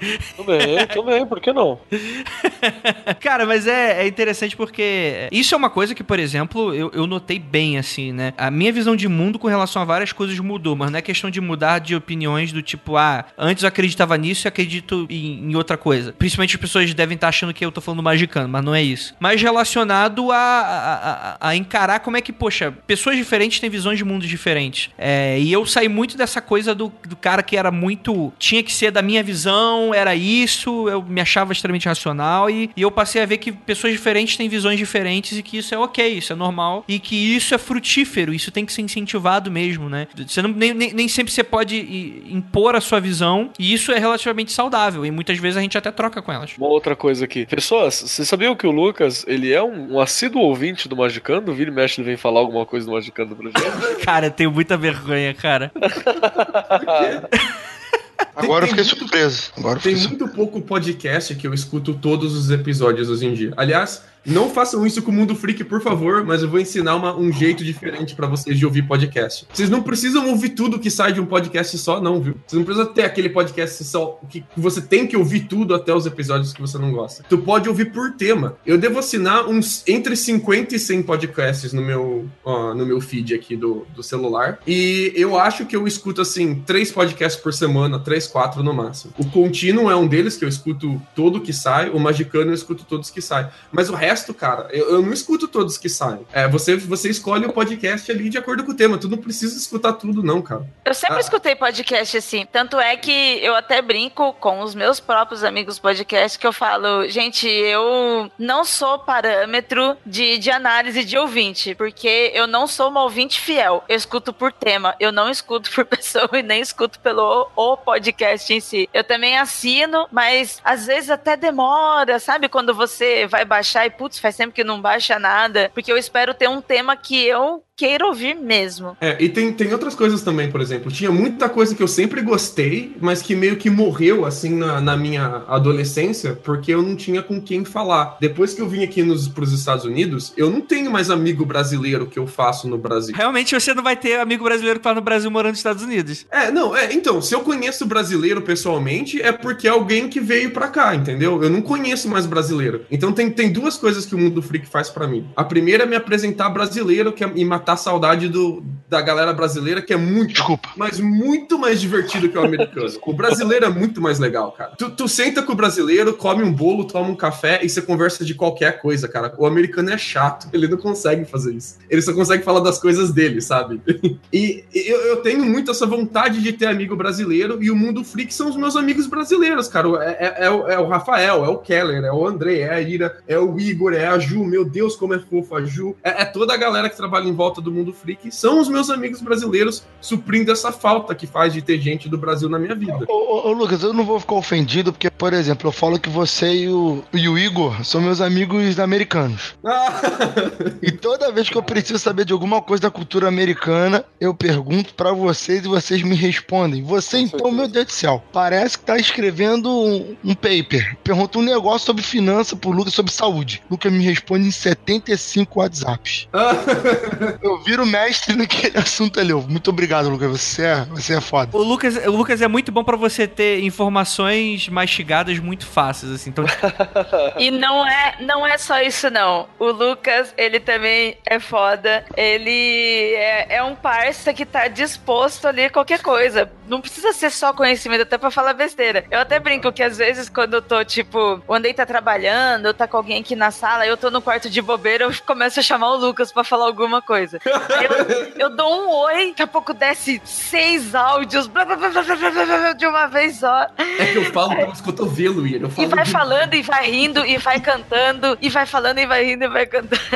Aí, eu- aí, aí depois eu respondo, meu, é por isso que eu te chamo, meu, porque eu tô aqui querendo conversar com alguém. Se for pra eu ficar puxando papo, eu não vou falar nada. Nesse nível, eu perguntei pro Lucas esses dias. O mais recente foi sobre negócio de saúde lá. Como que é atendimento no hospital nos Estados Unidos. Perguntei pro Igor e pro Lucas. O Igor me respondeu uns 10 mensagens. Objetivo, ele, ele respondia duas coisas, eu perguntava uma, ele respondia uma, duas. Perguntei uma coisa pro Lucas. O Lucas respondeu em acho que foram 17 mensagens. eu perguntei outra, ele respondeu mais umas 10. Eu falei, caraca, Cara, eu fico muito Meu feliz Deus. porque eu faço isso com o Lucas também. Esse tempo atrás eu tava com uma dúvida sobre a questão do que é um seeker e um finder, né? Por causa de uma música do Gogol Bordella. Porque eu não peguei, não, eu falei, será que tem alguma sutileza que eu não pego nisso aqui? E eu já mandei mensagem pro Lucas, o Lucas, então, a música fala disso, disso, disso, disso. Começa a destrinchar a parada pra mim também. É, por- é que eu tava falando de ser muito tecnocrata, sabe? O- a minha profissão exige muito disso, de, de você saber destrinchar a parada e explicar ela. E, eu- e- e- e- o meu ganha-pão é esse, né? Eu faço isso o dia inteiro, da hora que eu acordo e da hora que eu vou dormir. É um pouco difícil desligar essa chavinha, sabe? até porque é muito exigente, né? Não, tipo, você é punido é, é, é, de mane- é, é muito rígido, né? Você não pode sair disso, né? Você, é uma postura que você tem que estar e que sofre-se muito se você não, não seguir exatamente. Às vezes você acha que tá seguindo e alguém vai e te coloca no, no lugar, então é, é realmente muito complicado mesmo. Sabe aquele, sabe aquele filme Whiplash, do baterista? Exato. É, fi- fica, fica o meu supervisor atrás de mim o tempo inteiro, cara. Not my temple! Not my temple! só na chicotada, só. E é o porque muitas vezes é, eu fico discutindo com o Lucas relacionado, por exemplo, o Lucas ele trabalha, faz pesquisa nessa área econômica, né? Então muitas vezes os nossos grandes assuntos, quando a gente tá fora dos grupos, em, em off, é muito chato. É tipo, eu pegando um vídeo de um maluco falando alguma parada, eu falei, "É, Lucas, isso aqui tem, tem razão. E o Lucas vai e me puxa cinco peitos e fala, ó, esse cara tá falando bobagem nisso, nisso, nisso, nisso. Essa galera que, que gosta de, de ser reducionista, ser raso pra caralho, né? Estuda na Áustria. É, é. estudar Essa galera que investe em Bitcoin. né? Cara, Bitcoin. Cara, Bitcoin foram as melhores conversas que eu tive com o Lucas durante muitas semanas, assim. Qualquer notícia de Bitcoin a gente ficava discutindo as paradas. E era muito engraçado a gente ver as pessoas pirando numa parada e a gente colocando a mão na cabeça e falar, cara, vai dar muita merda aí. Deu merda. E obviamente que teve, porra, gente que perdeu casa, perdeu carro. E falando, caralho. É, gente, é só, é só ter o Lucas. Não precisa se informar. Não é só de ter amigo brasileiro que eu gosto, não. É, de- é que tem uns assuntos que eu não converso mais aqui com a galera. Porque, por exemplo, eu, eu- os meus amigos aqui na universidade, eu sou mais novo no departamento, né? Eu tenho só 26 anos. Ah, o resto tem mais de 30, é casado, tem filho. Então os assuntos são outros. Por exemplo, eu, eu, eu sempre quis muito conversar com alguém de Operação Prato. Muito, muito. Eu adorava Operação Prato. Eu, eu lia quando era pequeno em revista de ufologia. Tinha toda a discografia. É engraçado. Mas eu, mas tipo, não tinha, nunca tive ninguém pra sentar e vamos conversar de Operação Prato. E o Mundo Freak é a oportunidade que eu tenho de fazer, de falar das coisas que eu curto, que eu não tenho com quem mais falar. Cara, eu o- Operação Omega Ultra. Nossa, o quanto que eu queria falar de Operação Omega Ultra com a- americano, mas o americano tem pé atrás porque eles têm tabu, tem todo um, um motivo histórico pra eles não terem vergonha de falar disso. Como é que eu vou falar de conspiração MK Ultra com o americano? Não tem condição. Tem que ser no Mundo Freak, cara. E aqui eu trago as coisas que eu gosto. Mas vamos falar a verdade, né? O americano ele não serve pra falar dessas paradas, porque o americano ele é muito maluco. Os Estados Unidos ele é, uma é uma terra de pessoas que tem problemas cognitivos seríssimos, seríssimos. É muito difícil tu, tu achar realmente. Eu tava conversando com o Igor esses tempos que ele falou que o, o- o Mundo Freak é um podcast muito único na maneira da abordagem, porque ou o podcast ele é muito piração total do tipo é, é, capacete de papel alumínio, total, assim, assim do tipo, ah, estão jogando flor na água pra transformar as, os- as pessoas em transexuais porque descobriram que os sapos mudaram de sexo, sabe? Por aí vai, né? E eu pro outro lado também, né? Tipo, não, a gente é mega tecnocrata e a gente vai aqui ser, falar cientificamente, desbancar essas paradas. Não tem o que faça como o mundo freak faz, né? De ser esse meio termo. E, e o- e o legal aqui que não é nem. A galera gosta muito do debate, né? Eles querem ver colisão de opiniões, pessoas discutindo, discordando. E eu acho que o ouro do mundo freak, pelo menos o que eu gosto mais dele, não é isso. Não é o debate, cara. É o espaço. É, é a pessoa se sentir livre pra falar o que ela pensa. É a pessoa se sentir livre pra falar da crença dela. É ela falar: olha, eu não acredito em você, mas eu tenho cag... ah, sobre fantasma, mas eu tenho cagaço à noite. Tipo, tá tudo bem, sabe? Você não precisa ser aquele cético bitolado que, que não que desacredita em tudo. Não precisa ser o crente que compra qualquer história. Crente não, believer. É, mas é, é- é isso que eu gosto aqui, não é, não é a colisão, é, a- é a- quando a gente dá a mão um pro outro, sacou? Eu acho que essa- esse é o ouro da parada. Que é um espaço cada vez mais raro, né? Sim, exa- exato, exato. E é interessante porque muita gente não entendia muito bem esse formato e muitos ouvintes falaram, pô, Andrei, não gostei desse episódio que vocês foram muito céticos. Bem, bem é, é, a gente, não existe neutralidade, né? Isso é, é algo que deveria ser óbvio pras pessoas e infelizmente sou eu ou Andrei tendo o, o idiota tendo que falar aí o óbvio pras pessoas porque nem o óbvio às vezes elas sabem. Mas às vezes as pessoas, elas têm pra si essa coisa do tipo, ah, eu não gostei da opinião dessas pessoas. Então, sempre teve uma galera que sempre se incomodou muito de ter esses espaços, né? Mas eu acho que essa galera morreu logo no começo do projeto em si, né? É, muita gente vem falar comigo, pô, André, eu mudei, eu, eu era mega ateu ateia e hoje, porra, eu sou um agnóstico, poxa, tô interessado em umas paradas de, de magia. Ou então, poxa, eu nunca vi é, maneira OVNI sendo abordada da maneira como vocês abordam, passei a, a- a não acreditar, mas tipo, eu passei a me interessar por esse tipo de coisa, que eu achava que era só coisa fake, eu tô vendo que tem coisa séria também. Então, tipo, isso que é o que é o bacana. E o contrário também, né? É aquela galera muito loucaça que acaba também quebrando a cara. É, e eu costumo falar que eu sempre imaginei que as primeiras pessoas que fossem reclamar do nosso tipo de abordagem fossem religiosos, tanto que a gente sempre teve muito tato com relação a isso, a gente não fala de religião abertamente, é, mas os primeiros que começaram a me encher o saco com isso eram os believers de teoria da conspiração, cara. Quando a gente fez aquele falando malzíssimo do eram deuses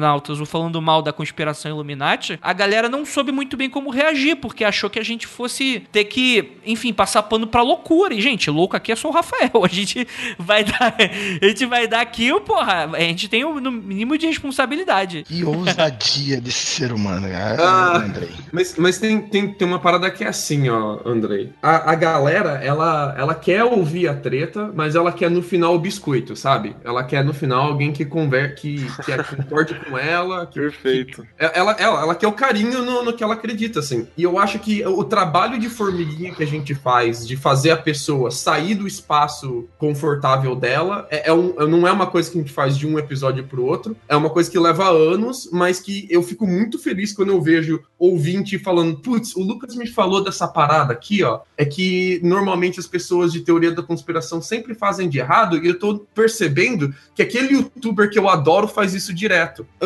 O André falou dessa parada aqui, é uma parada de, de, de crença, mas eu, eu consigo aplicar nenhuma outra coisa que eu tô vivendo agora. É, é isso que, que eu acho que, que, que é a vantagem do podcast, assim. E todo mundo muda, cara. Todo mundo muda. Eu mudo pra caralho. Quando eu tinha 16 anos e eu vi o Zeitgeist, aquele documentário amador mal feito pra caralho que estoura na internet. Você lembra dele? Falou, genial! Fala isso não, Zeitgeist, não fala falei- isso, meu Deus do céu. Zeitgeist é a verdade, é isso. Finalmente alguém pra bater na cara do sistema. Nossa, é isso. E, cara, aquilo tá furado, tem furado por mil motivos, né? É super furado. E, e na, na, na época ali eu adorava aquela parada. Depois eu fui aprendendo que não é bem assim. E, e eu- o que eu quero que os ouvintes façam é isso. É você questionar as paradas que você curte, entendeu? É, é que assim, o- o- é interessante porque é, eu sempre falo aqui, a ignorância é, é, é é pai do preconceito, né? A pessoa quando ela tem preconceito é porque ela é ignorante de alguma coisa. Então muitas vezes a pessoa ela chega aqui, ela tem as suas, as suas crenças e tal, seus achismos, e a gente apresenta de uma maneira não agressiva, a gente é, tenta não chamar ninguém, chamar ninguém de burro, né? Apesar de ter muita gente boa por aí, mas a gente não, não, não, não, chega e fala na cara da pessoa que ela é boa. E a gente, porra, vamos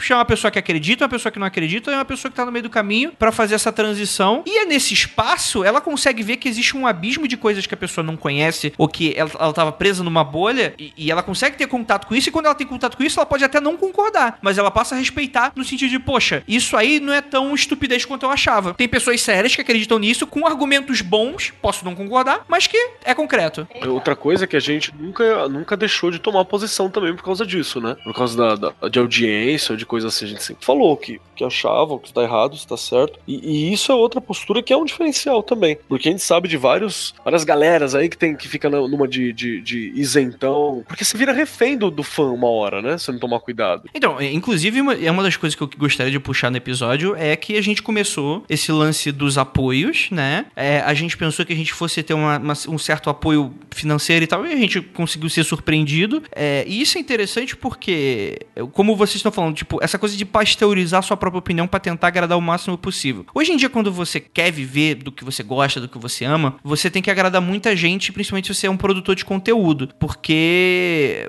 é- é- o que vende são os seus números, né? E quanto mais pasteurizado você fica, menos opiniões polêmicas, né? Menos verdade você fala, você tenta agradar todo mundo e você, enfim, tenta é, equalizar pra ninguém sair muito ofendidão porque você tem uma opinião diferente do cara. É, isso é comum, é, isso é normal e eu não tô aqui é, criticando isso. É uma, é uma escolha, né? É uma escolha. Só que é muito triste pra gente como produtor de conteúdo, principalmente que trabalha com opinião, né? É um influenciador, vamos colocar assim. Porque se você não vende seus números, você vai vender como? E o crowdfunding, né? O financiamento coletivo no geral, ele é essa coisa bacana de que ele permite a pessoa aliviar um pouco a barra dessa coisa de buscar cada vez mais números e tentar agradar o máximo de pessoas. Então eu acho que grande parte do porquê o mundo freak hoje ele tá tranquilo relacionado à maneira como aborda é que a gente tem pessoas que gostam muito da gente, não, não são números abismais comparados com outros podcasts de cultura pop. Não acho que a gente vai atingir porque a gente tem muita liberdade de falar as coisas que a gente pensa, né? Apesar da gente achar que a gente tem uma responsabilidade social, a gente vai tocar na ferida uma vez ou outra, a gente vai tocar em temas importantes que a gente acha que às vezes não agrada pessoa. Por exemplo, a gente lançou aquele podcast do, do, do Sete Além que a gente falou lá dos lugares do meio, né? E a gente começou a falar sobre, sobre essa coisa de você se colocar nos espaços e tal, que tem muito dali de sociologia, e muita gente encara isso como se fosse uma doutrinação ou coisa nesse sentido, o que é uma extrema maluquice. A pessoa fala, pô, André, queria indicar o podcast, mas eu tenho um amigo que vai escutar essas paradas e não vai gostar. Bem ou mal, a gente tá tendo essa liberdade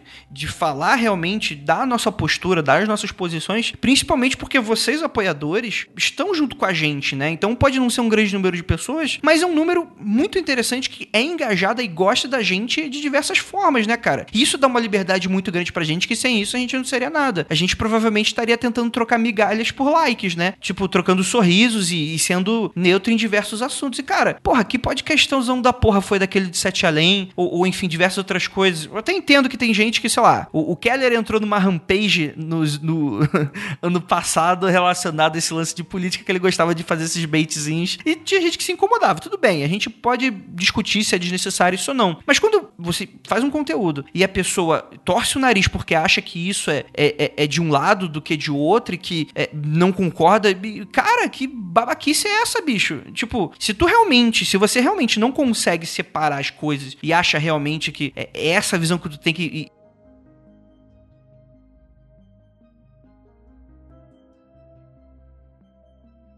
você deixa de escutar. Então, bicho, eu, eu realmente não sei. Eu, porque eu não vou te agradar. Eu não tô aqui pra agradar você. Eu tô aqui pra fazer um.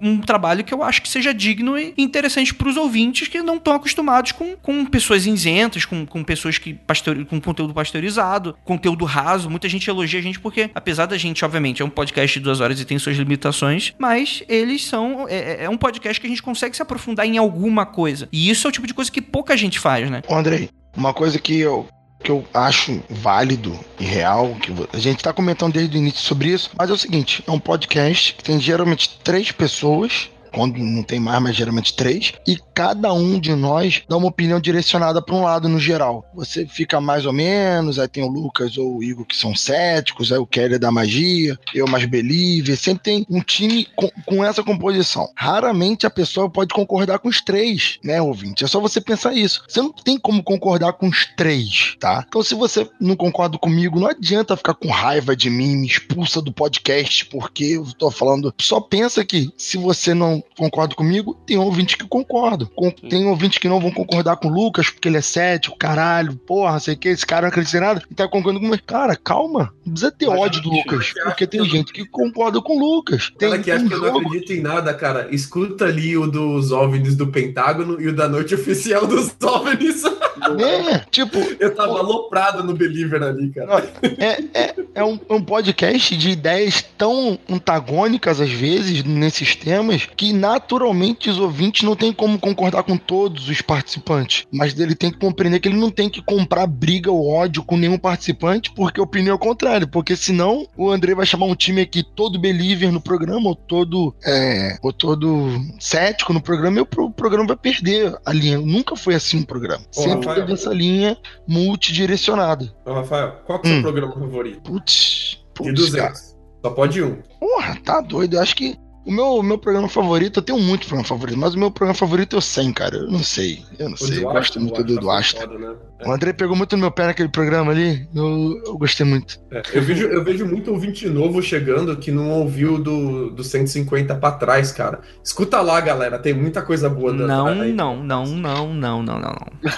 Ah, 50 para. pra frente, pessoal. Do 50 pra frente. O 50 foi muito bom mesmo, viu? É. Eu gosto muito do, daquele do, do, do Rancho Skinwalker. Porra, Ah, esse programa ficou no meu coração. Gosto muito dele.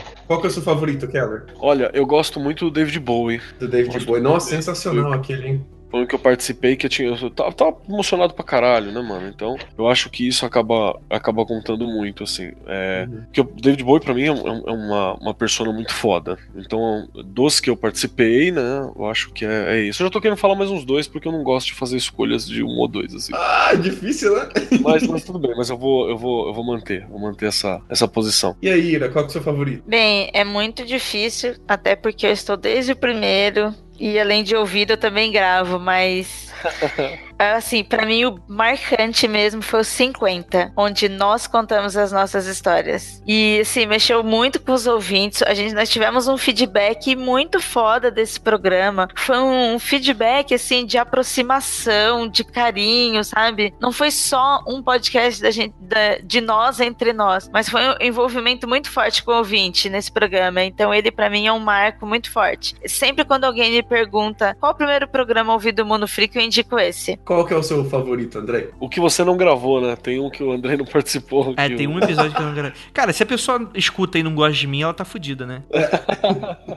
que tipo, ah, esse tem o Lucas, eu nem vou escutar. Aí é- ela escuta, não gosta de você, ela é sádica. Ah, é, realmente, aí realmente é uma vontade, assim, de, de, de autopunição que a psiquiatria deve, deve estudá-la. Cara, não, sei, cara, tem episódios que são icônicos pra mim, mas não tem melhor episódio, não tem como, cara. Gosto muito do episódio que a gente fez sobre Sete Gosto muito do episódio que a gente fez sobre o SPC e Serasa, SCP. Ô, Andrei, quer ver? Eu acho que é um episódio que você. é, como eu disse, são tantos episódios que a gente esquece. Aquele episódio que a gente fez. Que tu fez uma edição meio de trás pra frente. Ah, o princípio discórdia? É, então, cara, eu, eu tenho muito carinho, mas pra mim ele é icônico, ele não é preferido, assim. Eu, eu gosto muito dessa parada. É, ainda era o Guilherme editando e tal, mas, inclusive, é um episódio já bem velho. Parece que foi ontem a gente gravando, mas é difícil, cara. Ashtar, pra mim, é um. é- apesar de eu, não, eu, eu achar ele icônico, assim, eu não gostar muito do conteúdo em si, porque é um conteúdo meio merda, mas.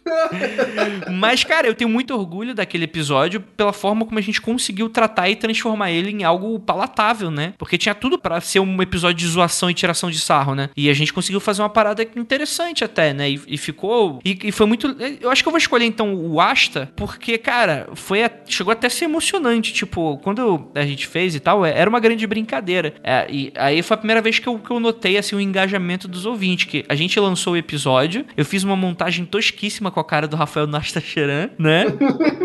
Ficou muito É. bom, cara. E, cara, e as pessoas começaram a trocar o avatar pra a cara do Rafael na montagem do Astacheran. verdade, verdade. Cara, e isso bateu em mim de uma parada, tipo, muito maneira, assim. Eu, eu- porra, foi um sentimento muito legal, assim, que eu, que eu tive nesse momento, assim. E foi espontâneo também, né? Ninguém pediu isso. Porra, como é que eu vou pedir para as pessoas mudarem o avatar, bicho, com, com família no Facebook? Vai tomar no cu, né, cara? E Mas as pessoas foram e fizeram, né, cara? Até o Guilherme colocou também, aí eu coloquei também. Esse engajamento, essa interação que esse programa gerou e esse lance com o Rafael foi muito foda. Melhores ouvintes mesmo, né, cara? A gente tem, assim, sabe? Sim, sim. Então vamos, vamos, vamos, vamos encerrar, vamos encaminhar para encerrar esse podcast. O momento que eu estava aguardando aqui para depois de, de muito tempo. Vamos falar das tretas.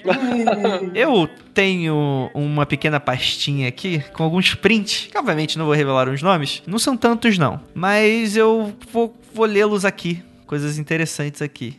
Ah, isso aqui foi legal. Esse maluco aqui, ele apareceu no, no, no grupo do Podcasters BR, quando eu anunciei que a Tupá ia estar na Globo. Aí toda a gente dando parabéns, aí esse cara mandou essa aqui, ó. Abre aspas. Criticam canais abertos, mas quando favorece vocês, abrem as pernas. Agora, a Globo vai ser o melhor canal para vocês. É Bial ou porque, né, vírgula não existe, é Bial o melhor homem do mundo, seus hipócritas filhos da puta.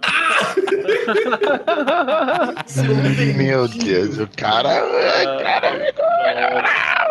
Que, que que é isso, cara? Por que isso, gente? Qual é? Eu pergunto pra esse cara, se te, se te dão a oportunidade de falar pro Brasil inteiro sobre a coisa que você ama, você não vai lá e fala, cara? Você vai passar... Claro que não. Se você é famoso no YouTube, toca, toca violão e tem cabelo grande, você nunca faz isso. Caralho, Rafael, tu tá, tu tá nessa, né? Não, mas sabe o que é interessante? É que, tipo assim, eu, eu- depois que esse cara comentou isso, eu comecei a perguntar, cara, eu acho que eu nunca falei mal da Globo no podcast, assim. Não por falta de motivo, mas por Falta de oportunidade mesmo, né? Tipo, só não tive a chance. Não, mas falando sério, falando sério agora, tipo assim, cara, tem gente que não entende muitas paradas desse sentido, do tipo, cara, a Globo é uma organização muito grande, existem diversos núcleos lá dentro e existem pessoas que fazem excelentes trabalhos, muitos profissionais envolvidos. Eu seria muito reducionista, tipo, quando tu é adolescente, revoltadão e tal, fala, porra, Globo e pá e tal. Mas, cara, não dá pra ignorar que existe muita gente boa trabalhando com ideais legais, assim. Posso citar um? Pode? Caruso. Caruso, por exemplo. Não, tem, sei lá, você pode não gostar de um núcleo ou outro, pode achar que decisões equivocadas, principalmente no histórico, no passado. Mas, cara, é- é- uma coisa é você discordar de algumas ideias de alguns núcleos dentro de uma organização tão grande. Outra coisa muito diferente é, tipo, tu achar que aquela coisa, tipo, é o vilão moderno do, do século XXI. Pelo contrário, assim. É, é- é o- principalmente o podcast hoje, ele representa muito essa coisa do que, que é o movimento de mídia hoje, né? Que são esses pequenos focos, assim,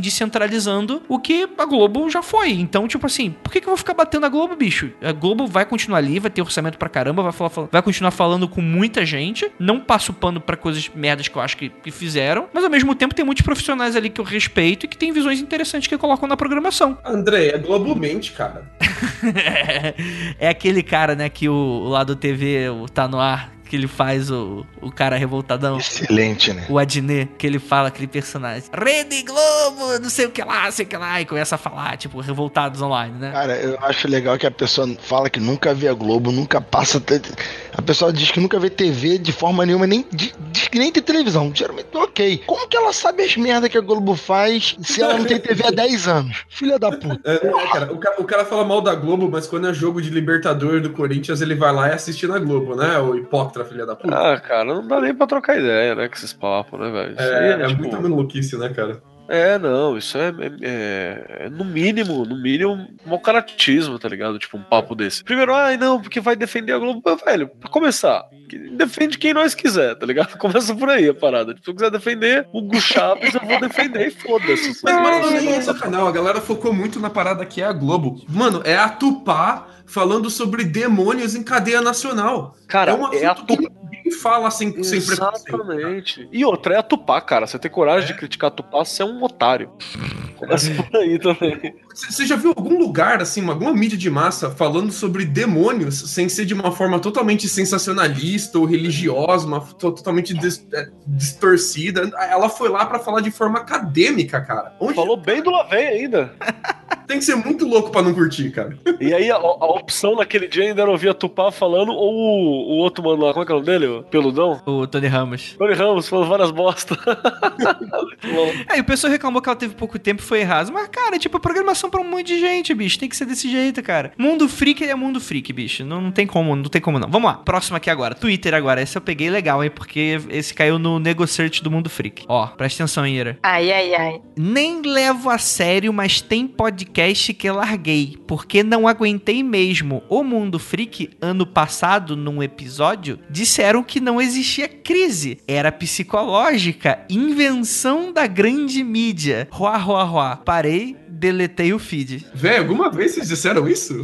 Cara, eu pior que eu sei do que, que ele tá falando. Sabe o que ele tá falando? Tem um episódio que a gente falou sobre histeria coletiva. E nesse episódio eu fui dar um exemplo prático de histeria coletiva. E crises são uma ótima forma de você dar sobre como a histeria influencia as pessoas. Que, por exemplo, se eu for pegar a crise de 29, por que, que as grandes crises acontecem? Você tá, você escuta que uma grande crise está vindo. Aí beleza, aí tu investe menos. Se tu investe menos, outra empresa está ganhando menos dinheiro. Se a pessoa, se a pessoa tá ganhando menos dinheiro, ela tá contratando menos pessoas. Se ela tá contratando menos pessoas, a pessoa não tá recebendo salário. Se ela tá recebendo salário, ela tá comprando menos. Se ela tá comprando menos, então obviamente Você tava falando da bola de neve que gera quando todo mundo a- a- age de forma com que há uma crise, né? Exatamente, porque as pessoas se retraem. Isso é natural, isso é psicológico. Então, por exemplo, bolsa de valores. No momento de crise, todo mundo tira o seu dinheiro e o, o fato de todo mundo tirar o seu dinheiro é o fato que faz a bolsa cair, despencar e, e gerar crises. Cara, e tipo, isso é psicológico. Só que a pessoa ela tá achando que psicologia é obviamente é mentira, é uma farsa, é um mito. Então quer dizer que não existe crise econômica, que é tudo fruto de, de, de- de psicologia. No fundo também é, caralho. Tipo, o cara não entendeu a parada, sabe? Eu acho que ela confundiu ali as coisas que são mais tangíveis, que não deixam de ser verdadeiras com, com o nosso comportamento. É, existem as duas coisas, tá? Eu tinha, eu tinha aberto uma loja de sanduíche em 2013 para 2014. É um, um- uma lojinha de sanduíche, assim, a gente fazia sanduíche lá na Paulista, ali do ladinho da Paulista. E, mano, a rua inteira fechou, inclusive eu perdi ali uma nota e um tempão de, de trabalho e suor, porque a minha lojinha fechou também, cara. Por quê? Porque, por causa da crise ninguém tava indo comprar sanduíche, a galera tava trazendo comida de casa, ninguém tinha dinheiro para comer fora mais, e todo dia em horário de trabalho, cara. Eu abri ah, uma lojinha de sanduíche no pior momento que você podia abrir uma lojinha de sanduíche no Brasil, cara. Ah, por que, que as pessoas não iam gastar mais? Justamente porque não tem crise. Você tem as coisas tangíveis, as coisas fechando, o dinheiro acabando, e você tem o comportamento da galera dando combustível para essa crise tangível ficar mais tangível ainda, né, cara? Eu tanto concordo com isso que numa das épocas onde tava esse papo de crise, acho que não foi ainda a de 2000 e a de 2016, né, que pós pós eleição da, da, da Dilma, foi uma, uma anterior ainda. Eu trabalhava ainda na Pernambucanas, eu trabalhei na Pernambucanas um tempo. E foi uma das paradas que a galera falou, assim, que muito dessa crise, ela era uma crise. Eu não vou nem dizer midiática, porque não era essa, não é essa parada, mas ela não era uma crise real, não é que tá faltando dinheiro. É que teve mesmo esse enrijecimento, teve esse medo de que faltasse o dinheiro, né? E aí logo o dinheiro acaba faltando porque as pessoas não estão gastando. Tanto essa verdade, Keller, quanto lá pra 2016, 2017, tu via matéria o tempo inteiro falando: o Brasil já superou a crise. Superou nada. É, é porque eles queriam que as pessoas agissem como tivesse superado, né? Tu, tu vê notícia direto disso. Olha, o presidente falando que acabou a crise. Olha, o centro econômico falando que acabou a crise. Era Acham que eu- como se tivesse acabado a porra da crise. É, por isso que o Lula falava que a crise era a marolinha, entendeu? Para as pessoas ficarem. Ele não falava assim, ele falava, a crise é uma marolinha. É assim pessoal ficava tranquilo, porque era o Lula falando, o pessoal, porra, beleza, vou gastar como se não houvesse amanhã. Agora, Rafael. Tá? Você tá defendendo o Lula, Rafael? É isso que eu estou ouvindo? Misericórdia, longe de mim. Ah, gente, vamos encerrar porque já tá tarde. Muito obrigado por todos vocês ficarem até aqui. Muito obrigado por você estar aqui depois de 200 episódios. Cara, é muito foda você estar acompanhando a gente, você tá apoiando a gente. E muito obrigado a todos vocês que gravaram. E muita gente que não pôde estar aqui, como a Ju. é, e, e que, como a gente também, tipo, a gente não queira fazer com 10 pessoas, né? Então também todos os outros membros da nossa equipe que é, acabaram ficando de fora, mas que estão dentro do nosso coração. Então, gente, muito obrigado a todos vocês e aquilo. Não olhe para trás.